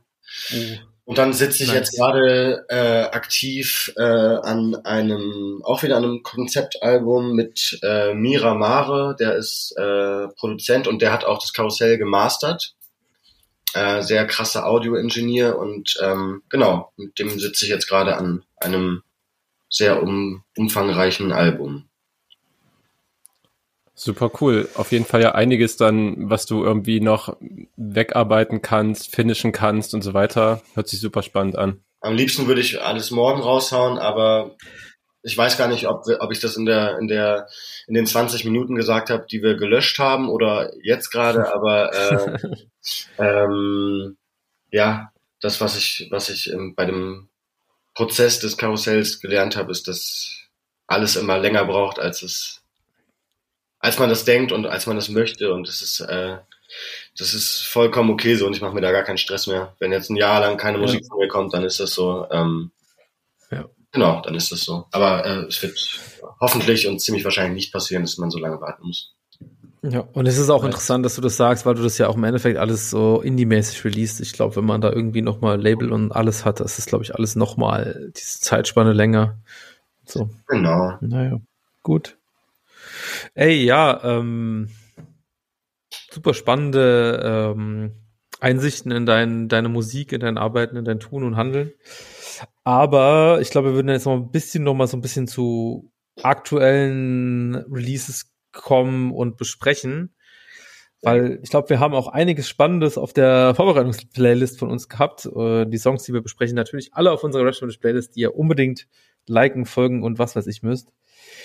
Aber mich hat total gecatcht und das ist auch so schön, weil der Name ist mir schon immer irgendwie ein Begriff gewesen, aber ich habe mich noch nie näher mit der Musik beschäftigt. Aber jetzt, seit äh, einer, anderthalb Wochen ungefähr, höre ich sehr viel Harry Quintana. Ich muss sagen, Bless, ein Glück, dass ich das noch nicht, also es ist einfach mal schön, wenn man dann einfach so einen Künstler findet und der hat auch irgendwie schon ein, zwei Sachen davor rausgebracht und man kann noch mal so ganz viel so tief reingehen. Aber das neue Album äh, hilft mir noch mal irgendwie, es ist irgendwie tropische Melodien mit Äh, melancholischen Flair oder so. Zwanglose Lieder mit tropischem Flair. Es kommt, es kommt halbwegs Ähnlich, ja. ähnlich. Ja, Aber klingt ja vielversprechend. Auf jeden Fall. klingt vielversprechend, ist, ist wirklich sehr, äh, ein sehr spannendes Projekt und ich muss sagen, so Harry Quintana ist bei mir irgendwie bisher eher so ein, ja, auf dem einen oder anderen El Guni-Track irgendwie aufgefallen oder halt namentlich gehört, aber das Album hat mich komplett abgeholt und insbesondere der legendäre Track, für mich jetzt schon legendäre Track, weil es quasi für mich Instant-Klasse geworden Sonntag, der für mich tatsächlich den ersten richtig guten Hip-Hop-Track, der das Thema Fußball behandelt. Viele haben es probiert, Oh, das noch mehr sind noch mehr sind dran gescheitert. Es ist ein spezifisches Fußballthema, weil es so ein bisschen eher um den ehrlichen, ja, ich sag mal Amateurfußball-Grind geht. Fall. Aber das wird da einfach in so einer Art und Weise eingefangen, wie ich es sonst noch nie gehört habe. Und es ist irgendwie, es werden bestimmte so, ich sag mal so negative Sachen angesprochen, aber irgendwie in einem charmanten Flair irgendwie dargestellt, sodass man sich einfach komplett darin wohlfühlen kann und ich mir durchaus vorstellen könnte, dass in der einen oder anderen etwas progressiveren Kabine auch vielleicht läuft. Ich weiß nicht, ob du das ähnlich sehen würdest, David. ob das in Pope sich auch der Fall ist, aber I don't know. Dir müsste es Äh, auch gut gefallen dann, David. Ähm, auf jeden Fall, der Song gefällt mir mega gut. Also auch das, was du meinst mit halt so ein paar, wenn man so will, negative Aspekte, obwohl der Track an sich natürlich total äh, positiv ist, auch sehr dancey, der Beat und so weiter. Ähm, ja, es ist halt einfach, also sehr, sehr echt und authentisch. Also ja, er startet ja schon rein mit, äh, dass in seiner Fußballmannschaft äh, einige Rassisten sind. Das ist halt ja, das ist halt einfach Real Talk und ich glaube, das kennen wirklich ultra viele äh, Amateurfußballer, egal ob das jetzt auf Dorf oder Stadt ist und so weiter. Da, also ja, nicht, dass es da spezifisch, äh, die, die Amateurfußballer, da sind die meisten Nazis, das ist ja auch Quatsch, aber ist halt schon so bei so einem Mannschaftsgefüge, wo halt so 10 bis 20 Spieler plus Trainerteam oder sowas am Start sind, kommt es halt einfach öfters vor, dass du solche Leute auch dabei hast. Ich fand das auf jeden Fall eine sehr ehrliche Art, wie er damit irgendwie umgegangen ist, dass er es halt angesprochen hat und gleichzeitig auch äh, selbst schon zur Erkenntnis gekommen ist, so, yo, werde wahrscheinlich nichts an deren Einstellung auf Dauer ändern können, außer, ja, oder ja, die einzige Möglichkeit ist halt irgendwie nicht mitzubekommen, ist halt einfach gar nicht mehr dahin zu gehen. Ja, fand ich irgendwie eine sehr spielerische Thematisierung von irgendwie schon natürlich ernsten Problemen, ja. Daran so erkennt man vielleicht auch ehrlichen Fußball, dass nur, dass, dass eine Mannschaft tragischerweise nur zehn Spieler aufs Feld bringt. ja, das, ist der, das ist der wahre Fußball, der am, am Sonntag dann stattfindet. Kommt immer vor, ey, vor ein paar Wochen, als ich mich äh, verletzt habe, verletzt habe am Knie, da hat sich vor mir noch einer von den Gegnern verletzt gehabt in der ersten Hälfte und die haben zwischenzeitlich zu zehnt weitergespielt, weil ein erster Auswechselspieler kam erst zur zweiten Hälfte. Der musste, glaube ich, vorher in der Frühschicht arbeiten. Also ja, ja. es ist so. Sehr gut. Ich kenne auch, habe auch äh, Freunde äh, aus der Schweiz und der eine hat hier ein halbes Jahr äh, beim SC Sternschanze gespielt und äh, die sind teilweise vom Feiern zum, zum Spiel also ich weiß nicht, wie das ja. möglich war. Ich habe es ich hab's gar nicht so richtig gemerkt, aber scheint auf jeden Fall ein, ein guter Tropfen dann gewesen zu sein. ein guter Tropfen. ja, wenn man danach noch Sport hinkriegt, ja, offensichtlich. Ja, danach war der Kater wahrscheinlich äh, nicht vorhanden. Ja, muss man auch erstmal schaffen. Ja. Du, du hast, du hast keine so Fußballvergangenheit, oder? Ich? Ja. Doch. Doch? Ja, ja. Ich habe äh, irgendwie alles, was mit Bällen zu tun hat, liegt mir irgendwie. Dementsprechend habe ich auch Fußball gespielt, auch, auch in Vereinen. Ähm, aber Fußball habe ich tatsächlich nur relativ kurz gespielt. Ich glaube, so von, von sieben bis zehn vielleicht war, waren zwei Vereine. Ähm, ja, genau. Und ansonsten, ja, ist, ansonsten ist Fußball für mich nicht Vergangenheit, sondern Gegenwart. Ich, äh, weil, weil du, weil du, weil du auch glühender Anhänger von einem Verein bist, wenn man das so sagen darf, oder? Genau. Genau. Äh, und ich spiele immer noch mal ganz gerne so äh, Kicke, so ein bisschen ja. hier und da rum, aber ähm, ansonsten schaue ich lieber Fußball als, als zu spielen. Na, das stimmt eigentlich auch nicht, aber ich, also ich schaue viel Fußball und ich spiele mittlerweile selten Fußball. Ja. Geht mir ähnlich. Aber ich habe irgendwie immer das Gefühl, dass wir irgendwann mal zu einer Benefizveranstaltung eingeladen werden, wo der Rap-Stammtisch-Podcast irgendwie ein eigenes Fußballteam stellt. Du ah, bist auf jeden Fall als Ehren Ehrenspieler auf jeden Fall eingeladen. Ja, geil. Ja, welche, welche Position ist denn noch frei? Alles. ja, gut. Dann hoffen wir mal, dass das äh, zeitnah, zeitnah passiert, wo wir alle noch irgendwie einigermaßen gelenkig sind. Ja, aber erst in einem halben Jahr. Vorher bin ich Ach nämlich ja. nicht mehr gelenkig. Rip. Kreuzbein. Rip Knie. Kreuzbein, Knie, Bandscheibe, I don't know. Ja, ey, äh, hast du, hast du auch, damit hast du auch das, äh, wie fandest du das restliche Album von Harry Quintana oder bist du gar nicht so reingegangen? Ah, doch, doch, das habe ich mir schon äh, paar Mal gegeben. Er ist für mich halt eh, also super Phänomen des Albums ja auch so aus dem Nichts gedroppt. Ich habe zumindest halt vorher nichts von mitgekriegt, auch dass es eine Single oder gar ein Video gäbe oder sowas. Er macht halt irgendwie seinen, seinen mystischen Untergrundscheiß. Ab und zu kommen die Releases, die kommen dann einfach. Es gibt nicht wirklich viel Promo, außer dass er einen Social Media Post wahrscheinlich absetzt. Das war's. So ich habe tatsächlich, Twitter. ich habe tatsächlich gesehen, irgendwie auf Twitter hat er irgendwie so ein geschrieben, mein neues Album kommt noch dieses Jahr. Ja, das okay, war auch alles. Promo Game on Fire auf jeden Fall. Aber genau, also ich höre seine Sachen eh super gerne. Deswegen war eigentlich schon irgendwie klar, dass das bestimmt auch gut wird. Am Anfang dachte ich wirklich ganz kurz, als das zwanglose Intro mit tropischem Flair kam und der erste Track danach, dass es jetzt wirklich nur so ganz seichte Beats werden, die so irgendwie mit akustischer Percussion und so ein paar seichten Instrumenten begleitet werden, aber das äh, war dann nicht der Fall. Ja, mhm. äh, Top-Album auf jeden Fall. Und auch, ja, Harry Quintana auf jeden Fall auch neben diesem Fußballtrack eh einmal einer gewesen, der mit den besten Sportler-Referenzen am Start hatte. Das Game beherrscht er einfach. Ja, auch äh, so, so geile also ich muss nochmal, wie gesagt, ich habe es halt nochmal so für mich neu entdeckt, weil ich es ja gar nicht gehört habe. Auf dem Album davor irgendwie auch so, ich, ich bin ja ein Fan von straighten Ansagen, aber irgendwie so straighte Ansagen gegen Alias und Watchriff hat mich auch irgendwann immer noch gefreut. Einfach auch so drei Jahre danach, einfach ja. Classic, einfach wunderschön. Also ja, freue ich mich auf jeden Fall weiterhin zu hören. Auf jeden Fall Hörempfehlungen, das neue Harry Quintana Album. Ja, ich verlockte, als euer Album floppte. Wisst ihr, wo der herkommt? Ich kenne nämlich nur einen, einen Track von ihm und der ist, glaube ich, auch schon relativ alt. Ich glaube, der heißt Weiter. Gibt es einen Song Weiter? Ja, den gibt's. Der ist, glaube ich, bei Raro auch drauf. Also 2019 oder so. Ist, glaube ich, gar nicht so alt. Okay, das kam mir irgendwie so. Ja, hat, äh, hat irgendwie einen, einen sehr eigenen Vibe, aber hat mir, Ja, muss man ich glaube, hat mir auf jeden Fall gut gefallen, was ich da gehört habe. Ich glaube, der kommt irgendwo aus Süddeutschland, aber genau bin ich mir auch nicht sicher. Und auf jeden Fall war der öfters schon mal so in Lateinamerika unterwegs, in Ländern. Deswegen der letzte Track auf seinem Album, da ist auch äh, eine Frau, die dann auf Spanisch dazu singt. Ähm, genau, also da noch irgendwie Connections hin, aber mehr weiß ich auch nicht über ihn. Er hält sich halt auch echt bedeckt. Er hat echt nur so ein paar Interviews auch gegeben während seiner Karriere. Er ist, er ist scheu, aber er liefert Qualität. Ja, kriegt dann genau wie, wie Apache, dann kommt die große Amazon-Doku mit dem ersten Harry Cantana-Album. Und da Interview. muss man aber auch hin. Ja, wichtig. Ach Mensch. Äh, ja, ey, was, ist, was hast du viel gehört, David?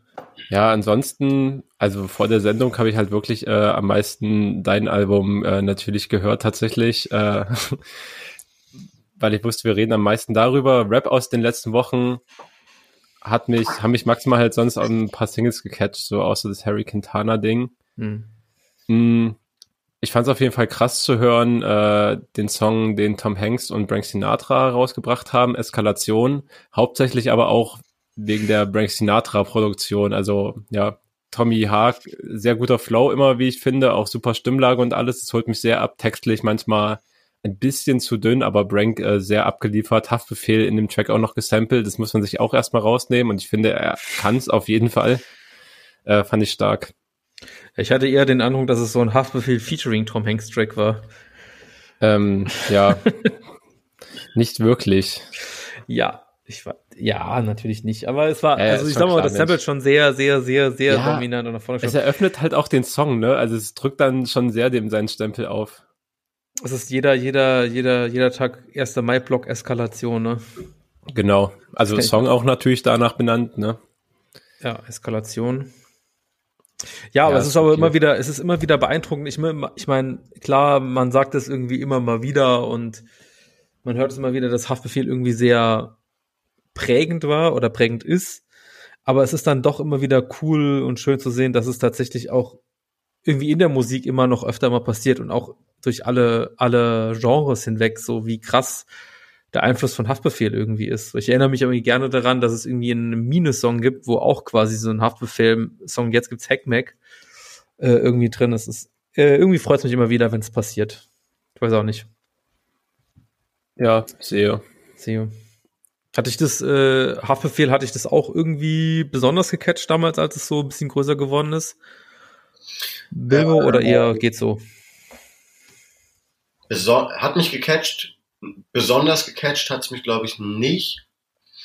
Ähm, aber so Frankfurter Rap generell schon, also früher super viel Cello Abdi, Mietwagen-Tape und sowas gehört und äh, auch auf Ja. jeden Fall, auch auf jeden Fall viele Haftbefehle, aber wenn ich so zurückdenke, hat's mich jetzt nicht so besonders gecatcht. Okay. Also ich habe schon auch häufig gehört, aber es hat mich jetzt nicht so weggeflasht. Also auch teilweise, aber ich war jetzt nie großer Haftbefehl-Fan. Ja, klar. Ja, ey, das übrigens noch zum Punkt davor, das wollte ich dich eigentlich noch fragen, Leo, äh, wo du auch, äh, weil du gerade Cello und Abdi noch äh, angesprochen hast, die meiner Meinung nach vielleicht nicht die besten Fußball-Tracks, aber die haben immer sehr stabile Fußball- und Trikot-Referenzen auf jeden Fall. Ja, aber aber du, das ist ja nicht das Gleiche. nee, ich weiß, aber du meintest ja, es gibt trotzdem Fußball-Songs, dass es oft versucht wurde. Wel welche Rapper gibt's denn, die, die so eine Songs schon gemacht haben? Also ich weiß auf jeden Fall, dass Materia das irgendwie mal probiert hat, irgendwie so Maradona-Shirt, das ist dann irgendwie so ein seichtes, tendenziell belangloses Ding irgendwie geworden. Okay. Der läuft übrigens trotzdem, also nicht dieser Song, aber Materia läuft äh, jeden Spieltag äh, im Ostseestadion in Rostock. Also er hat es auf jeden Fall an die Zielgruppe geschafft. Nicht, nicht überraschend, aber ja, Ja, ne? gut, aber das ist halt, Ich das ist ja immer so bloß. dieses Held des Stadtthema. Ich meine, Casper läuft Ja, auch ja. immer im Bielefeld-Stadion so, also keine Ja. Ahnung, wenn jetzt irgendwie, ich weiß nicht.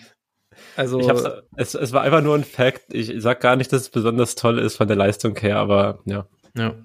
Ist es, ist es, ich frage jetzt mal so ganz bold, ist es, ist es irgendwie so ein ganz fernes Ziel von dir, Bilbo, dass vielleicht du mal die Hymne für den VfB, VfB Oldenburg schreibst, der dann jedes Spiel läuft? Also es ist mir auf jeden Fall ein Anliegen, dass es mal irgendwie sowas wie eine Hymne gibt. Und generell. Gibt's keine?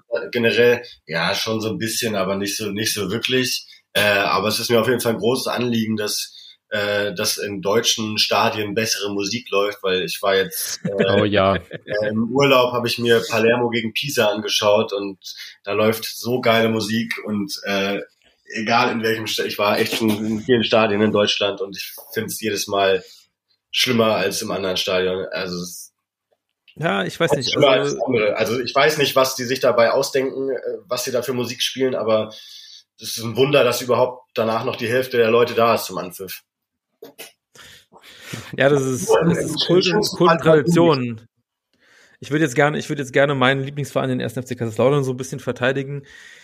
Da läuft inzwischen immer auch so die anonyme Gitarriste, was so ein bisschen so ein Felser Punk ist, was irgendwie schon so ein bisschen von, ist irgendwie so ein bisschen Folklore, aber es ist auch so ein bisschen ja, wenn man mit Hip-Hop, Hip-Hop denkst du gleich real und authentisch und so. Und ich finde das dann schon ganz cool so. Es gibt aber auch quasi das Einlauflied, was dann quasi eher noch mal so ein bisschen Schlager-esk ist.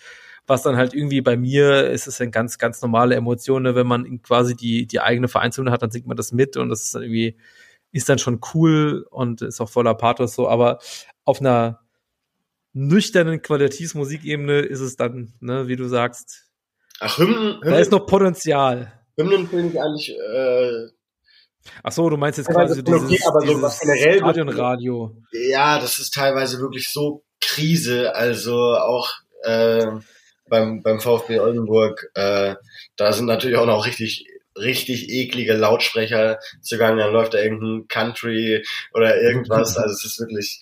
Äh, und wenn ich dann, wenn du dann so den direkten Vergleich hast, beispielsweise nach Italien, gut, vielleicht klingt das für die Italiener auch alles komplett scheiße, was sie da hören. Ist ja auch immer so die, die Sache, was du jetzt so gewohnt bist und was du, was du kennst, mm. was nicht. Ja. Ähm, aber ja, da können die gerne mal irgendwo anfragen, ob es mal irgendein Stadion, ein Radio gibt. Und da helfe ich auch gerne mit, ein paar Songs zu selektieren. ja, helfe ich auch gerne mit. Es äh, muss nur gefragt werden. Ich überlege, ja, jetzt habe ich angefangen. Jetzt muss ich erzählen. Ich habe äh, bei Union Berlin läuft tatsächlich irgendwie so im Vorfeld des Spiels habe ich da schon zugezogen maskulin gehört, aber irgendwie der will ich Union Berlin, ja, der Kultclub, der Kultclub mit Viktor Orban in der Tribüne. Na ja, was soll man sagen? Ey, aber äh, Rest in Peace, Diddy Shit. Das kann man noch sagen. Nee. Ja, ich, ich weiß nicht, wie gesagt, es ist, wahrscheinlich. Ey, das ist so, es ist, es ist überhaupt ein Rap unrelated, unrelatedes Thema mit, mit äh, dem Red Bull Gründer Dietrich Mateschitz. Vielleicht schneiden wir das auch nachher raus, mal gucken. Aber mhm. darf man sich über den Tod von Menschen freuen? Ich denke, ja. Mhm. Ja, also ja. ja. Siehst, du, siehst du das auch so oder willst du dich dazu nicht äußern, Bilbo? Ich finde es mir ist das Thema zu sensibel, um da direkt irgendwie ist okay. Ja zu sagen. Also ich denke beim Musst du auch nicht. Also es ist auf jeden Fall sehr gut und sehr wichtig, dass einige Leute gestorben sind und vielleicht teilweise auch äh, zu früh in Anführungszeichen gestorben sind. Äh, wer weiß, wie die Welt sich sonst entwickelt hätte. Ähm, und bei einigen Leuten ja. muss man sich vielleicht auch manchmal, dass sie nicht da sind, aber ich finde es trotzdem ein sensibles Thema und es gibt auf jeden Fall Leute, bei denen es mir wichtiger wäre, dass sie nicht mehr da wären als den Red Bull-Gründer. Ja, du, das war einfach, äh, es war jetzt keine indirekte Frage, ob ihr das gut findet, dass der jetzt nicht mehr da ist, so, aber das ist einfach so ein Thema, weil ich sage das ganz offen, ich habe mich dann tendenziell schon irgendwie gefreut, dass das jetzt auch zu Ende ist, weil was, was glaube ich viele Leute über Red Bull nicht wissen, ist es dann halt im ne Red Bull wissen wir irgendwie super ultrasives Marketing bei Extremsportarten, äh, Leipzig, Salzburg, Fußball irgendwie so ein bisschen äh, teil, teils kaputt gemacht und so, aber da kommt noch hin dran, dass der Typ einfach auch einfach ein ultra schmierlappiger Rassist ist und äh, da auch diese Einflüsse in der österreichischen Politik irgendwie auch geltend gemacht lassen hast. Und da ist man. Die, die Background-Infos hat, hat sich überhaupt nicht. Also dann ja, das gut, dass er, so. dass er das nicht mehr verbreiten kann, was er, was er denkt. Ja. Ich glaube, ja. Ich glaube, ich glaube, an dieser Stelle war der Podcast noch nie so gefährdet, zensiert zu werden, falls es jemand Falsches hört, als an dieser Stelle, aber ich lasse es trotzdem drin. ich ich denke, das ist alles noch sehr im Rahmen gewesen, aber also genau das halt so, ist halt schon äh, auch ein mächtiger Mann auf Art gewesen. Ja, ja. bei dem ich froh bin, dass er die Macht nicht mehr ausüben kann. Das ist aber trotzdem die Frage, das ganze Konstrukt, was er gebaut hat, äh, was ja, wie gesagt, sowohl so ein großes wirtschaftliches Ding ist, aber halt auch schon irgendwie kor korrupt und äh, mit rassistischen Verbindungen angestrichen, wie das jetzt äh, übernommen wird und was daraus wird. Ich, äh, ich bin gespannt. Wir bleiben hier auf jeden Fall am Ball und feiern dann vielleicht in einem Jahr RIP RB Leipzig. Ich würde es ahnen. Das würde ich auf jeden Fall auch ahnen, die Konsequenz. Aber ich, ich, ich, ich sag mal so, ich bleib vorsichtig skeptisch. Ja, ja, pff, ja ich glaube auch nicht dran. Nee, nee, das Nee, äh, ey, lass uns mal nochmal zurück zur Musik kommen. Ähm, Bilbo, du hast ja auch äh, ein, zwei Songs auf unsere Vorbereitungs-Playlist gemacht und das fand ich auch alles äh, sehr spannend zu hören und zwei von drei Künstlern kannte ich bisher noch gar nicht. Wer ist denn der gute Nosen, Nosen? Ich weiß nicht. Nosen, Nosen. Äh, ein für mich sehr faszinierender Künstler, der irgendwie sehr prägnanten Boom-Bap-Sound macht. Der kommt hier auch aus Hamburg. Ähm, den habe ich vor fünf Jahren wahrscheinlich so um den Dreh kennengelernt, auch glaube ich über Graffiti. Ähm, und der hat dieses Jahr sein Album Delirium rausgehauen und äh, ich glaube, das ist mein Alltime favorite Track aus diesem Jahr generell. Äh, Mhm. finde einfach nur richtig, richtig krass. Also sowohl Beat als auch, der kann halt ultra gut rappen und äh, ich höre tatsächlich nicht mehr so viel Boom Bap, aber das läuft wöchentlich bei mir und ähm, ja, finde, das kann man ruhig mal raustragen und äh, ich glaube, da gibt es noch ganz viele Leute, die den feiern würden, die ihn aber nicht kennen. Ja. Ja, ich, ich, ich glaube, da, da rennst du bei mir offene Türen an, weil es ist so, also wie gesagt, ich habe es jetzt nicht wahnsinnig oft gehört, aber ich direkt beim ersten Mal hören hatte ich direkt das Gefühl irgendwie so, dass das so ein, ne, du sagst Boom Bap Sound ist oder so, und ich sag mal, ich, ich hätte es jetzt als organischen Sound beschrieben, der mir irgendwie sehr zusagt und ich fa- Er kommt, also aus dem Boom, er kommt einfach aus dem Boom Bap, aber dieser, der, der, der Song an sich hat, bringt so einen krassen Vibe mit, finde ich, und äh, ja, versetzt mich in irgendwie eine krasse, krasse Stimmung, ähm, was ja. in der Form selten Tracks schaffen und gerade so, ja. Ja. Ja. Ich fand tatsächlich irgendwie auch vom Sound, den er, den er es irgendwie schafft, so, so zu kreieren, fand ich mich so irgendwie vom Gefühl her auch an deine Songs auch irgendwie erinnert tatsächlich. Ja. Genauso ging es mir mit dem anderen Song von äh, Biff, den du drauf gemacht hast, Ja. der mir bisher auch als Künstler nichts gesagt hat. Okay. Ja. Ja. Äh, genau, der hat, glaube ich, jetzt mittlerweile auch schon, ich glaube, das ist die erste Single seines Albums und mittlerweile ist, glaube ich, schon die zweite raus und ich, wenn ich richtig informiert bin oder das richtig im Kopf habe, kommt am Freitag, glaube ich, auch schon sein, sein Album. Den guten Herrn habe ich äh, über den guten Dizzy kennengelernt, der der dritte Artist in, in der in der Playlist damit wäre. Hm. Ja, Ähm, den kannte ich. ja, weiß gar nicht, ob man das so sagen darf, aber der Biff ist der, ist der Manager von, vom Dizzy.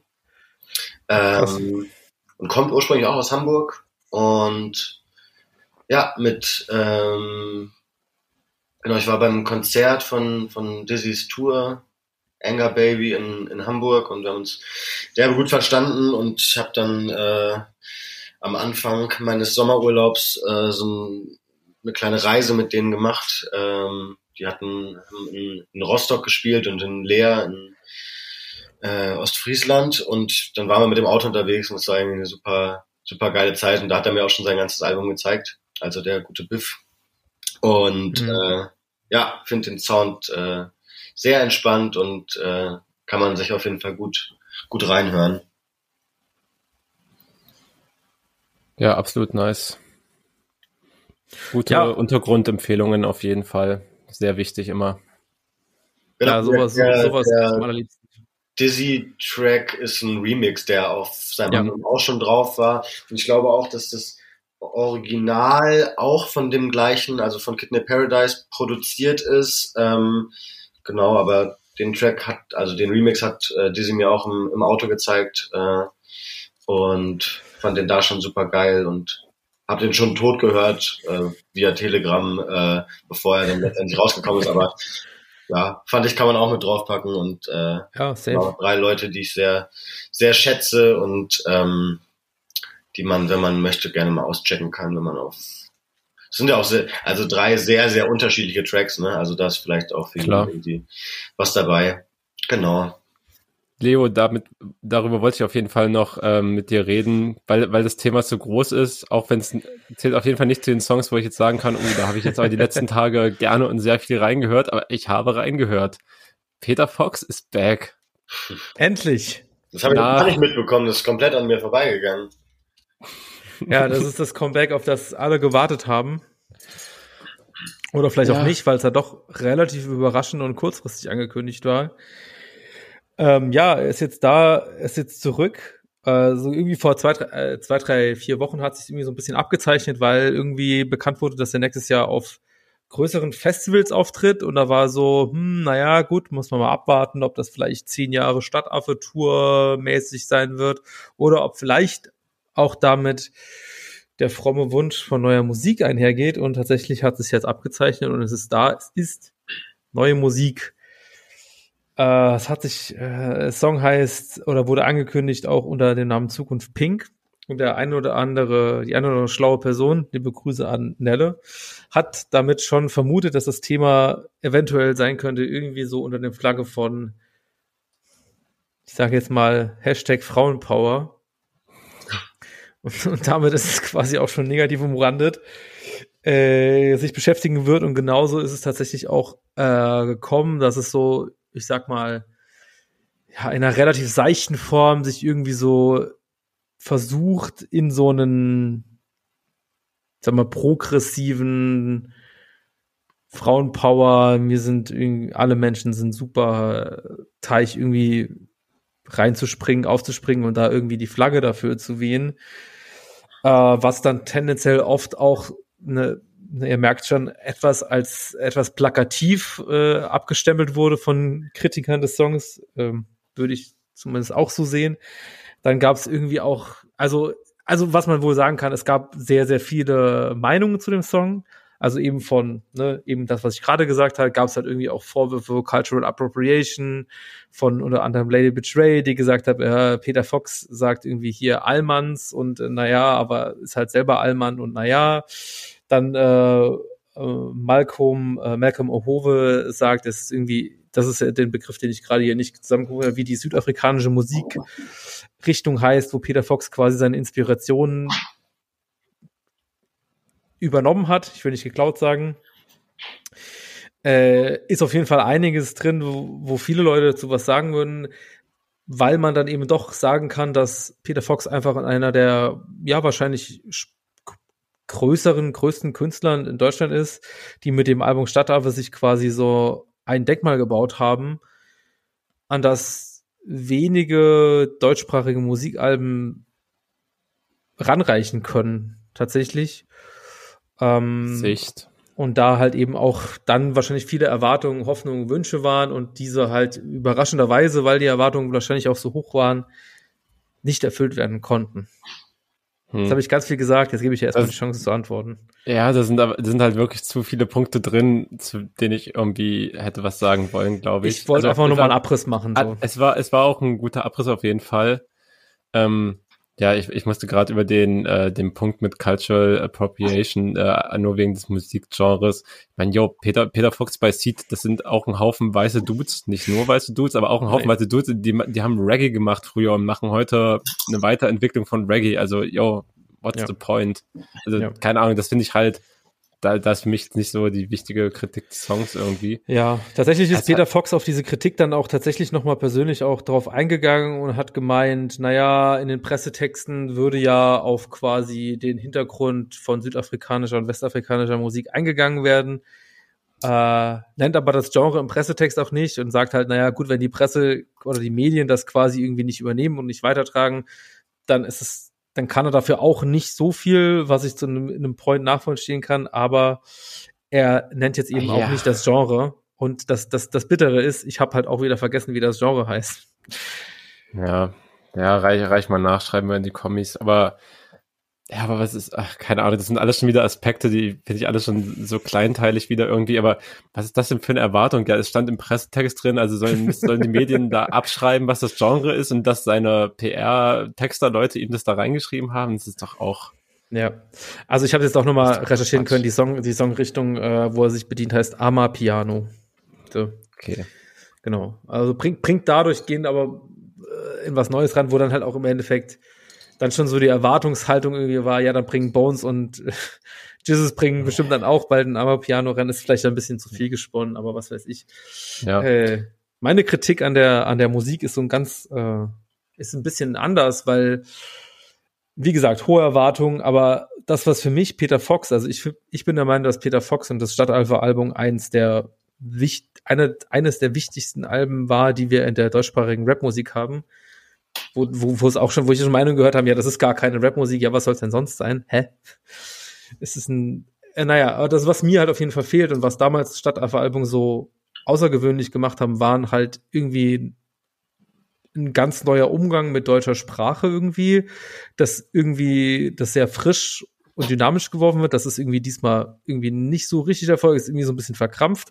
Und noch ein ganz anderer wichtiger Punkt. Stadtaffe war damals ein Album, das irgendwie in Zusammenarbeit produziert wurde mit dem äh, Filmorchester Babelsberg und dadurch irgendwie auch einfach stark geklungen hat, weil es halt eben auf diese organischen Streicher und was alles im Orchester eben dazugehört. Ja. Und diesmal, ne, ich wusste nicht, dass es Amapiano ist und dass es irgendwo in einer gewissen Art und Weise was Neues ist, so. Aber es hat sich für mich relativ, nach einem relativ generischen Seed-Song einfach angehört. So wie sich ein Seed-Song halt 2022 anhört. Und das war ja. das, was mich irgendwie nicht überzeugt hat. Leider.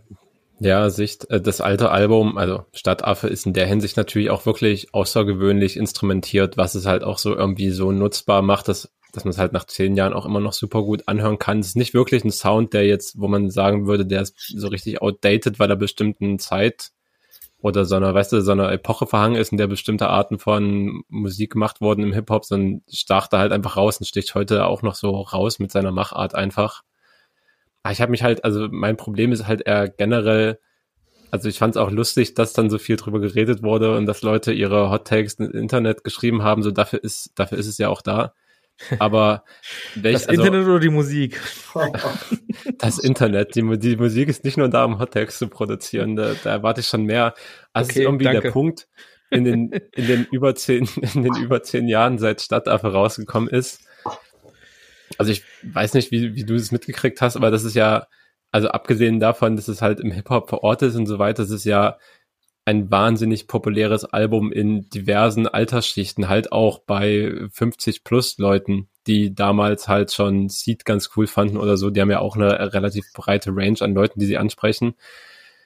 Also ich weiß halt, also keine Ahnung, ich weiß halt nicht, warum wir überhaupt ernsthaft darüber diskutieren, ob, ob die neuen Peter Fox Sachen jetzt irgendwie so was krass Progressives in der Musik bringen, weil also ich glaube, das würde einfach nie passen zu diesem Publikum, was er da mittlerweile auch, auch hat. Also da werden halt mhm. Songs rauskommen, die, also ja, die, die werden halt auch nicht politischer als das Wischiwaschi, was er jetzt im neuen Song aufgeschrieben hat. So, also mehr Radikalität oder ja irgendwas Neues sein. ist da nicht drin.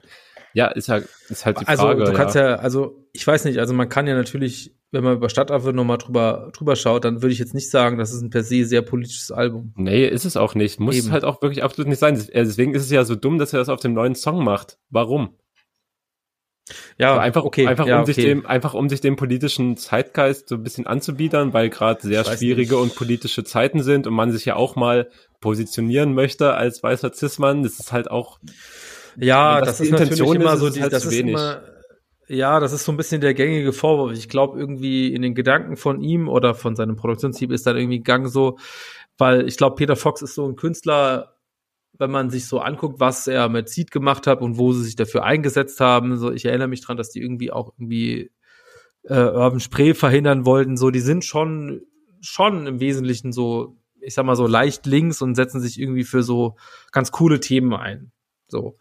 Das ist aber irgendwie so auf der Peter Fox Musik auf Seed irgendwie vielleicht auch nicht so richtig, nie so wirklich durchgekommen und er hat ja jetzt so, ey, irgendwie das politische Klima ist ja trotzdem eher eine andere Richtung. Das kann man ja schon sagen und irgendwie ist es dann auch in einer gewissen Art und Weise, würde ich fast schon sagen, so ein bisschen mutig zu sagen, okay, ich will mich jetzt irgendwie äußern. Es ist dann halt nur leider schade, dass es irgendwie so super seicht ist und irgendwie, weißt du, so, oh, Frauen sind irgendwie die Macht, weil das ist irgendwie so, das ist wieder so beliebig, dass es irgendwie halt gar nichts aussagt. Aber ich glaube, es ist beliebig genug und dann doch irgendwie deutlich genug, dass es halt für das Radio halt funktioniert. Hm, weißt du, ja. ich glaube, und dann, äh, ich, ich, ja, ich kann mir halt vorstellen, wie dann so ein SWR1-Moderator so, ja, Frauen sind ja sowieso die Macht und dann irgendwie einen lustigen Spruch und dann, haha, nächster Song. Kann ich mir einfach gut vorstellen. So. Ja, aber ich habe auch schon richtig, ich fühle die mentalen Schmerzen, während du nur diese Szene schilderst. Aber ja, locker, hundertprozentig wird es auch, aber es ist, ja. Aber dann ist es halt auch wiederum okay, dass dann halt einfach endlich mal Elon Musk einfach mal was abkriegt. So auf einer Line. Das finde ich dann halt auch cool, weißt du? Ich erinnere mich einfach noch dran, dass vor einem halben Jahr kam irgendwie diese unsägliche scheiß Wessi, scheiß Aussie-Kacke von Materia ja. und den Toten Hosen raus, wo das dann halt irgendwie Materia sich positiv äußert, so, ne? Denke ich mir so, mhm. nee, dann ist es dann halt eben doch cooler, was Peter Fox macht in der Hinsicht so. Alter, das ist, das ist ein wahnsinniger, ein wahnsinnig guter Fakt auf jeden Fall. Aber ja, Peter Fox, obwohl er ein bisschen cringe und wacke Zeilen drin hat, immer noch stabilere Aussagen als Materia einfach. 2022, ja. Auch mal, hätte, auch mal hätte man, festzuhalten. Hätte man auch nicht gedacht. Nee. vor zehn Jahren, wenn du mich das gefragt hättest, hätte ich gedacht, hm, Probably ja. not. So. Aber also ansonsten muss ich aber auch trotzdem nochmal sagen, ne, ich finde es auch, ich glaube, die Zeile wird auch, wird, glaube ich, noch häufiger zitiert werden, halt, oder diese Line, der Reim mit, äh, mit Elon Musk. Aber ja, äh, dieser, dieser ganze Optimismus, äh, sehe die Zukunft und alles wird gut, mein Kind, ja, alles wird gut, mein Kind, ist halt, also ja, finde ich, finde ich wahnsinnig schwach geschrieben, bringt überhaupt ja. nichts. Also das ist halt wirklich das oberflächlich langweiligste so, ja. Also finde er sonst lyrisch jetzt nicht so, nicht so stark.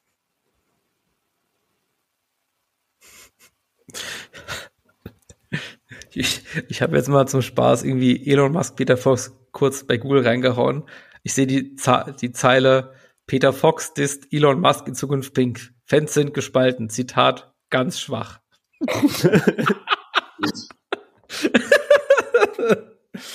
Oh, ja, es ist äh, ja, es ist das Jahr 2022. Da darf man sich nicht mehr drüber freuen, dass äh, Dieter Mateschitz äh, mit 87 friedlich eingeschlafen ist.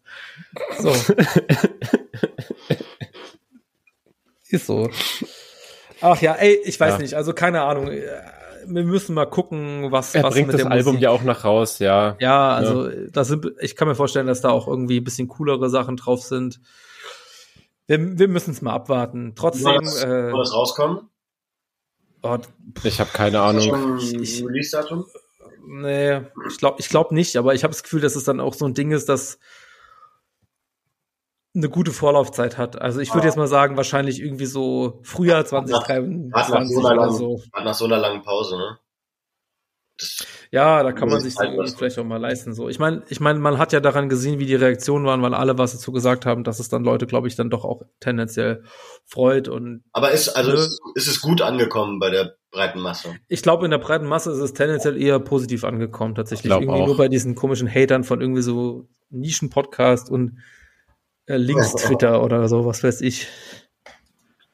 Ja. Naja, also wir, wir, bleib, wir bleiben dran. Ähm, ja. Wollen wir noch ein paar andere Sachen besprechen, weil ich finde eigentlich irgendwie äh, auch so eine gewisse Art von kulturpolitisches Thema, das in dem Song von Blond und Etten irgendwie äh, besprochen wurde, im Song Männer, wo es direkt um quasi Festivals geht, wo ja, sagen wir mal, zu wenig Frauen und nur weiße Cis-Männer gebucht werden.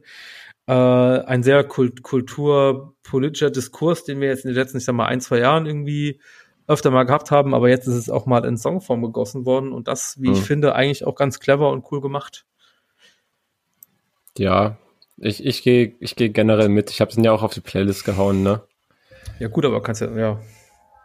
Oh. Ja, also ich fand's halt, also für mich äh, der Main-Punkt, äh, warum ich mir den Song überhaupt äh, schnell angehört habe, einfach weil weil Eden auf dem Song mit drauf ist. Das Crossover, das das was, Feature, ich, ne? was ich nicht genau sehe, es hat einen 16er, glaube ich, so drauf das ist auf jeden Fall ein Feature, was ich da nicht erwartet hätte. Aber ja, ansonsten ist es halt, ich finde den Song natürlich Botschaft äh, absolut stabil und äh, sie haben recht mit ihren politischen Aussagen, indem sie ja halt einfach so Frauenquote auf äh, Festivals, anderen Veranstaltungen aus eigener Erfahrung einfach kritisieren, wenn man äh, mit äh, die einzigen weiblichen Vertreter da überhaupt hinstellt.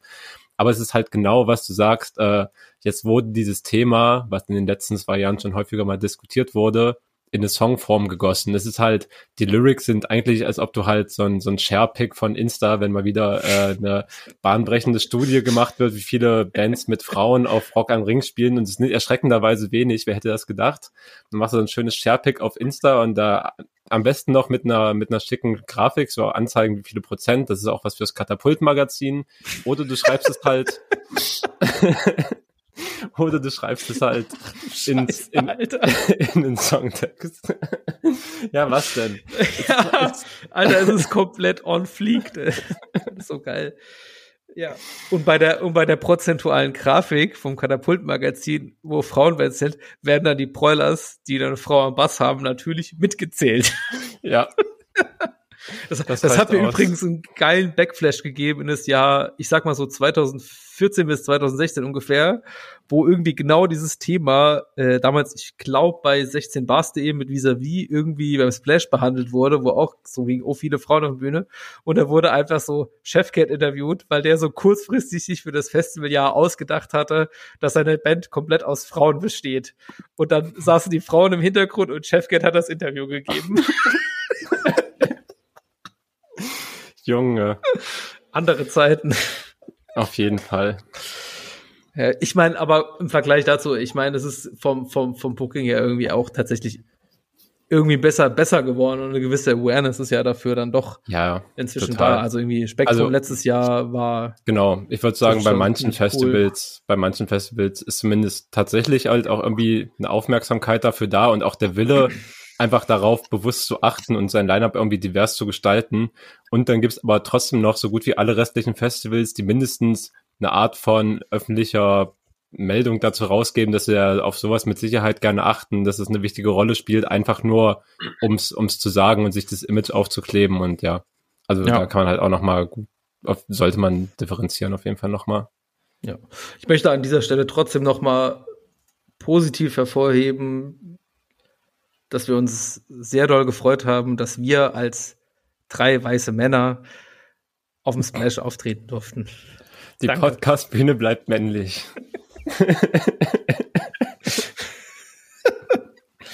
oh Gott, ey. Ach Mensch, ey. Ähm.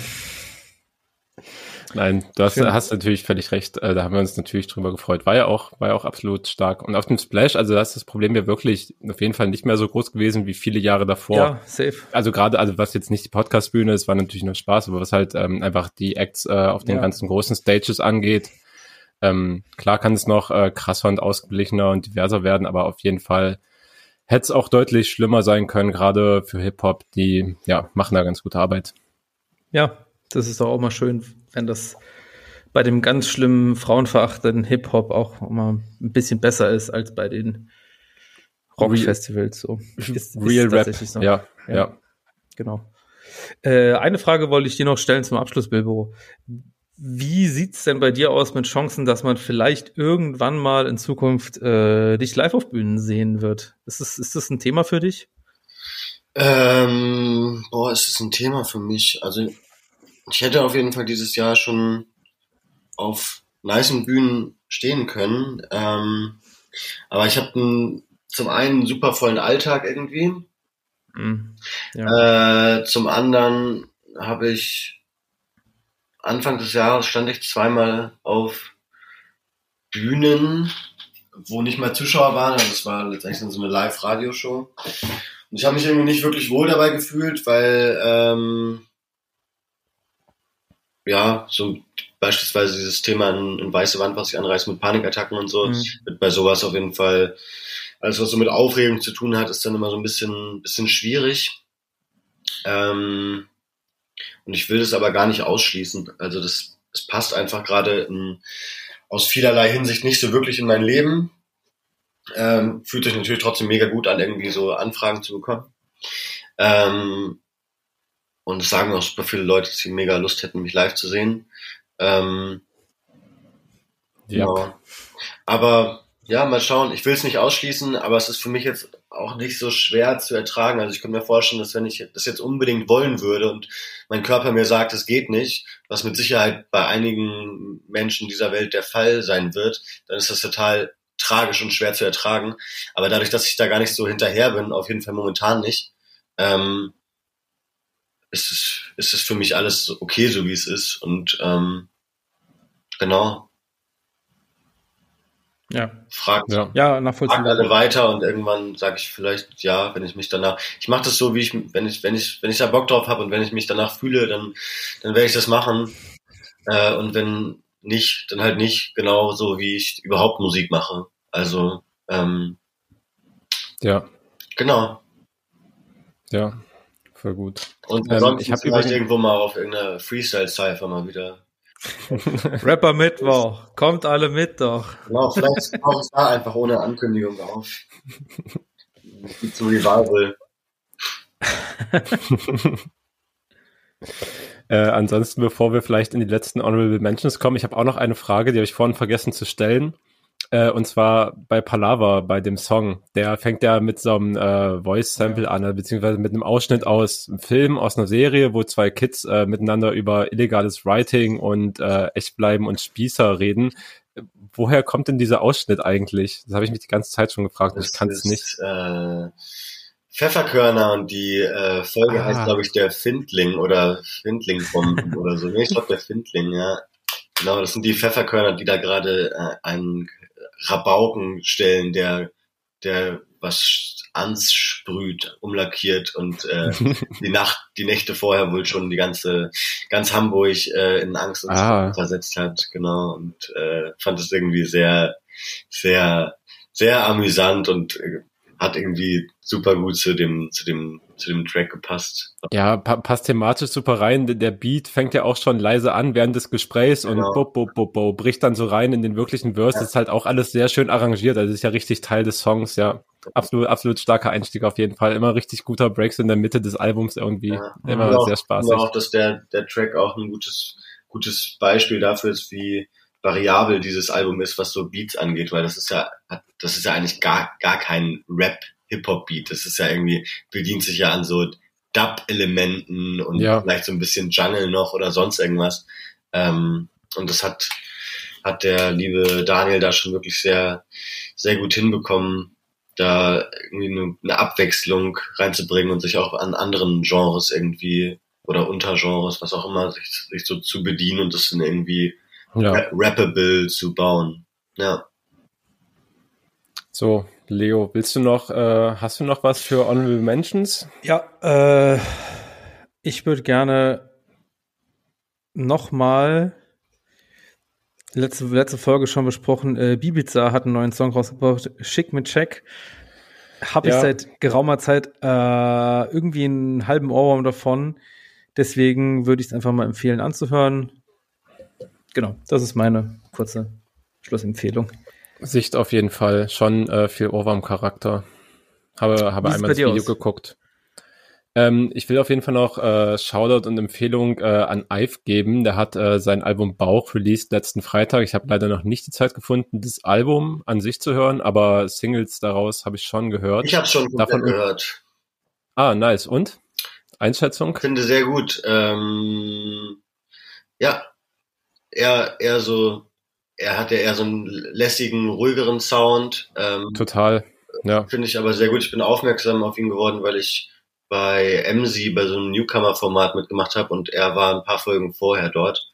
Ähm, ja, der, der bringt irgendwas mit, was so, was so vor ein paar Jahren irgendwie geil war und was aber gar nicht mehr so viel stattfindet. Ähm, und das passt sehr gut und nochmal ganz cool, dass nochmal sowas wieder auch auftaucht und irgendwie noch so frischen Wind reinbringt und passt halt auch mit, mit äh, Döll super, super gut zusammen. Ja, Safe. genau. Der quasi als schon das der Star-Feature-Gast quasi draufgeholt, der wahrscheinlich die meisten Leute ansonsten erreicht, aber genau.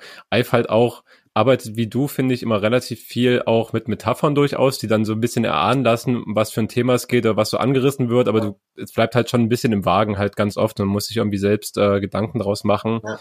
Ich ahne das immer sehr doll auf jeden Fall und hat äh, früher halt über das Juice Magazin auch echt einige Videos released. War immer sehr schön, irgendwie auf der Seite die, die Singles mit zu supporten. Genau, hört euch das Album auf jeden Fall an. Yes. Top. Äh, ich glaube, ich nehme von Torben noch eine, noch eine, Enno, eine Nennung mit, weil der Song hat mir auch eigentlich sehr gut gefallen. Äh, Camel Mob, beziehungsweise Peer Pressure und Oro haben einen Song gemacht, Nieselregen. Der hat mir auch wieder sehr, sehr gut gefallen und den würde ich euch auf jeden Fall ans Herz legen. Auch schon gehört, würde ich auch ans Herz legen. Auch ja. super junger Mann. Ja, Grüße gehen raus. Ist da, ist da so eine Hamburg Connection da? Habt ihr schon mal getroffen oder kennengelernt? Ja, auf jeden Fall. Äh, haben wir auch schon Tracks zusammen gemacht. Ach echt? Äh, aber, aber kam noch nicht raus, nehme ich an. Ja, wie ungefähr 99 Prozent. äh, es ist auch schon lange her. Also wir haben bestimmt, ich glaube, wir haben drei, vier Tracks zusammen. Ähm, aber die sind wahrscheinlich auch schon mittlerweile wieder, ich glaube, auf jeden Fall vor Corona entstanden. Und ich habe tatsächlich, fällt mir gerade ein, ähm, meine erste Single, die rausgekommen ist, Butter, die hatte ich, äh, die ist von einem Produzenten, also produziert von jemandem aus Augsburg. Und ähm, das habe ich auch aufgenommen. Und als es dann irgendwann losging mit Geisterbahn und ich mir überlegen musste, welchen Track ich jetzt raushauen will als erstes, äh, vor der Geisterbahn, also als ersten Release, ähm, und ich mich für Butter entschieden habe, musste ich den nochmal neu aufnehmen. Und da war ich gerade bei meiner Freundin, die wohnt in Wilhelmsburg und äh, ist quasi Nachbarin von Per. Und dann habe ich ihn äh, gefragt, ob ich schnell rüberhopsen kann und äh, ein paar Sachen nochmal anders haben wollte. Und dann habe ich tatsächlich meine erste Single bei ihm final aufgenommen. Danke nochmal, Per. Also ja, wir sehen uns relativ selten. Letzt, vor ein paar Wochen waren wir nochmal spazieren, aber freue mich immer, ihn zu sehen. Und ähm, ja, ein sehr lieber, guter Bekannter. Ja, war ja auch, war ja auch hier schon mal bei uns im Podcast zu Gast. Das war auch sehr schön. Yes. Ja, ey, das war Rapstammtisch Folge 60. Äh, danke, David. Äh, wenn ihr den Rapstammtisch unterstützen wollt, folgt uns äh, bei Spotify, bewertet uns, folgt uns bei irgendwelchen Social Media Kanälen und schreibt uns gerne zurück, ob euch gefallen hat. Kritik auch immer gerne gehört. Und ansonsten möchte ich dann nochmal sagen, ey, vielen lieben Dank, Bilbo, dass du hier so lange mit dabei warst äh, und freudigst über dein, äh, deinen Schaffensprozess und deine Musik informiert hast. Ich würde einfach mal sagen, die letzten Worte äh, gehören dir. Ja, ich kann auch nur Danke sagen. Es war sehr schön, endlich mal ausgiebig über Musik und auch meine Musik zu sprechen. Ähm, ja, kann nur Danke sagen. Bleibt alle wie ihr seid. Die, die mich gerade sehen, die, die uns wann auch immer jetzt gerade hören. Ähm, ja, bleibt gesund und schaltet wieder ein. Ciao.